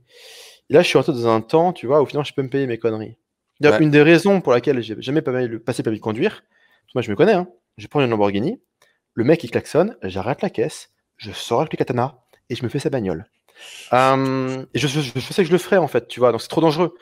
Euh, donc, donc voilà, c'est vrai que J'essaie de, de, travailler Il y a un coup comme ça. Il y, a, il y, a, une histoire comme ça en Thaïlande qui est très connue. Euh, euh, où tu as un Américain en fait qui, qui, casse les couilles, mais vénère au chauffeur de taxi. Et le chauffeur de taxi, euh, à un moment donné, il en a ras le cul, pas dans les bouchons à 17h à Bangkok. Il arrête le taxi, il va dans le coffre, prend le katana. Le gars, le, le, gars comprend pas et commence à aller vers lui et tout. Il était qu'une de ses copines, etc. Sa meuf le, le, retient, non, n'y va pas, n'y va pas. Et, et, le chauffeur taille, il le coupe en deux, quoi. Coupé Coupé en deux. Ouais, mais quand je, quand je te dis que les Asiates vont dominer le monde et qu'on va se faire défoncer notre race. Ah, en même temps, l'Américain va être très casse-couille. Hein. J'imagine Il y a des signes avant-coureurs. Hein. J'imagine bien l'Américain. Mais, euh, et, ça, tu vois, typiquement, encore une fois, dans mon utopie euh, de vie, euh, moi, j'étais j'étais dans ce syndrome où j'étais toujours en retard. Toujours à courir après quelque chose, etc. J'ai toujours l'impression d'être en retard sur ce que je dois réaliser, sur les objectifs, sur les projets, sur l'empire que j'ai envie de construire. Et, euh, je me suis rendu compte que ça me tuait en fait. C'était la première source, je pense, de, de, mon malheur ou mon incapacité de profiter un peu de, de l'instant là, euh, de la tranche de vie qu'on s'est payé, tu vois. Hmm. Et, euh, et j'essaye vraiment de bosser là-dessus et, et de, de, me libérer de cette emprise de, de je ne sais quoi, de, toute cette c'est un mélange de plein de choses en plus, donc euh, cette accumulation de, toutes ces choses qui pourraient être de façon ou d'une autre mettre de la pression. Et donc du coup, effectivement, à un moment donné, tu vrilles un peu du côté hippie euh, de la casquette pour finalement euh, y revenir. mais le truc, c'est à quoi bon en fait? À quoi de bon réussir à percer des codes, à te faire chier, à avoir bossé comme un fou, machin, à générer des millions, à masteriser quelque chose, à t'extraire de la médiocrité euh, si au final tu t'éclates la tête dans un mur euh, quand il euh, y, a un handicapé qui te pète les burnes ou quand les choses ne vont pas dans le sens où, ça devrait aller. Est-ce que la réussite finale, le boss final, ce serait pas d'être vraiment être en mode balèque tout en continuant de développer tes projets avec ambition? Bah moi je tu veux pas la scène d'Andy Kennec Moi je vais faire comme toi, c'est-à-dire rien foutre. C'est ça le but dans la vie, non? Tu veux pas que quand même elle nage et tu veux pas la scène? T'as vu pas Dickeneck non? J'ai vu Dickeneck, c'est un film que j'adore, sur Donc- lequel donc, on a beaucoup pour la, trollé. pour, pour- pour la scène, c'est euh, t'as une meuf qui vit chez ses, chez- je crois, crois qu'elle a été adoptée par son, son oncle et sa tante, qui a une espèce de grosse baraque de riches, etc. Mhm. machin en Belgique, quoi. Et la meuf ne branle rien, tu vois. Et puis elle est là, elle, elle- elle nage dans la piscine tranquille, euh, t'es en semaine, pas de stress. Et il y a sa tante qui marche à côté, qui dit, tu sais, euh, euh, c'est vrai que c'est bien euh, les études, mais bon, tu vas jamais à l'école, tu fais, tu fais pas grand chose. tu sais, moi à ton âge, Ah j'ai des oui. rêves. Et puis tu sais, euh, je te considère comme ma fille, hein, mais euh, avec bah, mon mari, on se fait quand même du souci pour toi. Et on se dit, mais qu'est-ce que tu vas faire Euh, voilà, On se fait du souci. ouais. Je te le dis parce que je te considère comme ma fille, quoi. Moi, t'as la meuf, toi, qui nage, qui fait, tu sais, euh, moi, je te considère comme ma mère. Et euh, plus j'y réfléchis, plus je me dis que Je peux faire comme je toi. veux faire comme toi. C'est-à-dire, bah rien foutre. C'est ça le but dans la vie, non? Euh, T'as cette scène qui est assez marrante dans Dickeneck, mais euh, alors ça, au-delà de la blague, moi je me rends compte, oui, clairement que, enfin, un des chantiers sur lesquels je taffe aujourd'hui, et j'ai un coach pour ça, c'est la santé mentale. Parce que même ma meuf, tu vois, elle pète des durites, quoi. Je veux dire, euh, c'est, euh, je passe en mode, je passe en mode intifada pour un ou pour un nom, tu vois. Ok. Euh, et donc, euh, et j'ai pas mal de, j'ai quand même plusieurs cas dans ma famille, tu vois, de gens qui sont devenus fous à des âges pas très avancés.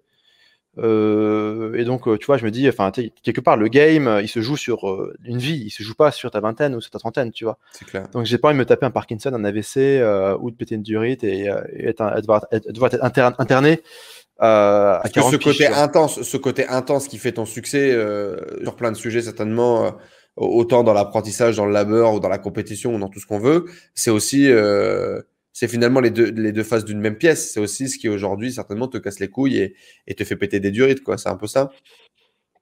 Mais je, je sais même pas vraiment ce qui me fait péter des durites. Je peux pas vraiment isoler une séquence d'événements. qui- Mhm. C'est assez variable, quoi. Et c'est quoi? Euh, C'est toi, c'est toi qui a, démarré ce processus ou c'est, par exemple, ta meuf, tu t'es rendu compte que, bah, à un moment donné, euh, il fallait que tu, tu, tu, tu sois plus zen ou tu arrives mieux à gérer ce genre de situation, sinon ça allait pas marcher avec elle, ou c'est vraiment toi où tu t'es dit, euh, là, il, il faut. C'est un mix. C'est ma, meuf qui pète des durites. Euh, Enfin, plus, plus, avec plus de, dire, de maturité que moi. Mhm. euh, contre mes conneries. C'est moi qui me dis, putain, j'ai pas envie d'être euh, interné de force à 40 ans. Puis surtout, enfin, je veux dire, faire du tennis avec des iPhones, c'est pas ce qui me rend heureux dans la vie, quoi. Tu vois? C'est clair. Euh, sur le moment, il y a un petit plaisir quand même gratuit, tu vois. Enfin, non, non, non, c'est pas gratuit, c'est 1000 balles. Mais Sentiment Mais, de pouvoir. Quelques minutes, j'imagine. ce, ce sentiment, tu vois, où la matraque télescopique qui vient percuter l'écran de l'iPhone 7 ou 8 ou 9 ou 10, je sais pas comment, enfin, je sais même plus quel numéro. Et après, tu arrives dans le magasin et tu dis, ouais, je voudrais un nouvel iPhone, vous voulez lequel? Bah, Le même que aujourd'hui, vous avez quoi aujourd'hui? Tu sors le truc, il y a un trou dedans. C'est ta meuf qui me disait, fait quoi avec ça? Tu vois, la story, elle mettait, elle mettait du temps à charger. Puis elle te regarde en mode, mais il se fout de ma gueule ou quoi, lui? Euh, À quoi ça sert de gagner de l'argent, euh, papa? Pour- Pourquoi est-ce que je dois gagner de l'argent quand je suis grand? Pour pouvoir faire du tennis avec des iPhones. Ça pour va. pouvoir- ouais. Le pire, c'est les MacBook Air. Ça, ça me casse vraiment les couilles. Oh, mais euh, T'as cassé des ordis du coup? Je les plie, hein, ces bâtards. je les plie. L'aluminium, je le plie. Donc en gros, Euh, tu ne peux pas rester dans un endroit dans lequel la fibre optique est pas optimale, sinon tu casses tout. Et moi, j'ai trois, en fait, j'ai trois modems. C'est pour ça qu'il y en a un qui est moins chaud. Je ouais, t'es moins chaud, on va voir si t'es moins chaud. Et, euh, et, euh, je vais te faire un petit euh, motivation speech, je sais pas comment on dit là. je, je- Ouais, je vais ça. remotiver. Je vais faire un petit coup de darwinisme. Et un petit coup de mindset, ça, ça va te faire le, ça va te faire le, C'est ça. ça va te faire Et, le vais- et- et puis après, je dis à mon assistante, bon, bah là, là lui, c'était un connard, il en faut un autre, quoi. Mais, mais même si tu veux, en fait, même, en fait, l'autre truc, c'est ma boîte, je ne la gère plus, en fait. J'ai un Mhm. manager qui gère, parce que moi, je traitais tout le monde des fils de pute toute la journée, tu vois. Mhm. Tu vois, genre, euh, j'envoyais les mecs faire des scanners du cerveau juste pour checker, tu vois. Euh, et puis un jour, ouais, enfin, après, il y, y a trop de gens qui rage. Enfin, c'est dommage, il y a plein de gens qui étaient vachement compétents et qui ont rage quitté et qui plus jamais Parce que leur vie. parce que t'étais un mauvais manager. Parce que j'étais un énorme enculé. Euh... J'étais un énorme enculé, quoi. Et, euh... Mais ça, si tu veux, j'ai... ça, je changerai pas. Tu vois, je vais pas devenir sympa. Par contre, je prends un mec qui, lui, sait gérer des Ouais, humains son job, ouais. Mhm. et euh, c'est la zone tampon entre moi et la réalité, quoi. Mhm. Comme ça, quand j'envoie des feedbacks, euh, tu vois, voilà. Euh, mais euh, pareil, en fait, je pense qu'il y a aussi des trucs de point de vue entrepreneurial. Il y a tout, c'est pas pour nous. On va pas devenir bon dans, dans tous les domaines. Il y a des domaines, on va Mhm. rester des gros, on va rester des gros handicapés, et c'est ok en fait, tu vois. Ouais. Euh, suffit d'être foutrement bon dans un domaine pour arriver à se maintenir à flot et à croître. Et là, avec le cash, tu vas payer des mecs qui sont bons dans ce qu'ils font. Mais ça, ça implique d'être quand même bon quelque part, quoi, dans un truc. Peu importe ce que ça fait, même, même très bon quelque part quand tu as des ambitions aussi élevées que les tiennes. Ouais. Mais, euh, mais ouais, sur la question de la santé mentale, je pense que c'est un vrai sujet. C'est une vraie réalité de l'entrepreneuriat aussi, hein. des, des, des, des, gens qui font des choses, des gens qui arrivent à faire des choses au même titre euh, que les gens qui, qui, qui n'arriveront jamais à rien et qui vont être dans une, dans une dépression chronique euh, euh, de, de, de, leur échec, mais même des gens qui réussissent, des gens qui... Il y, y a des cas incroyables de gens qui ont monté la plus belle boîte de leur vie, qui ont vendu la boîte de leur vie, qui se retrouvent en dépression une fois qu'ils encaissent un chèque quand ils ont vendu leur bébé.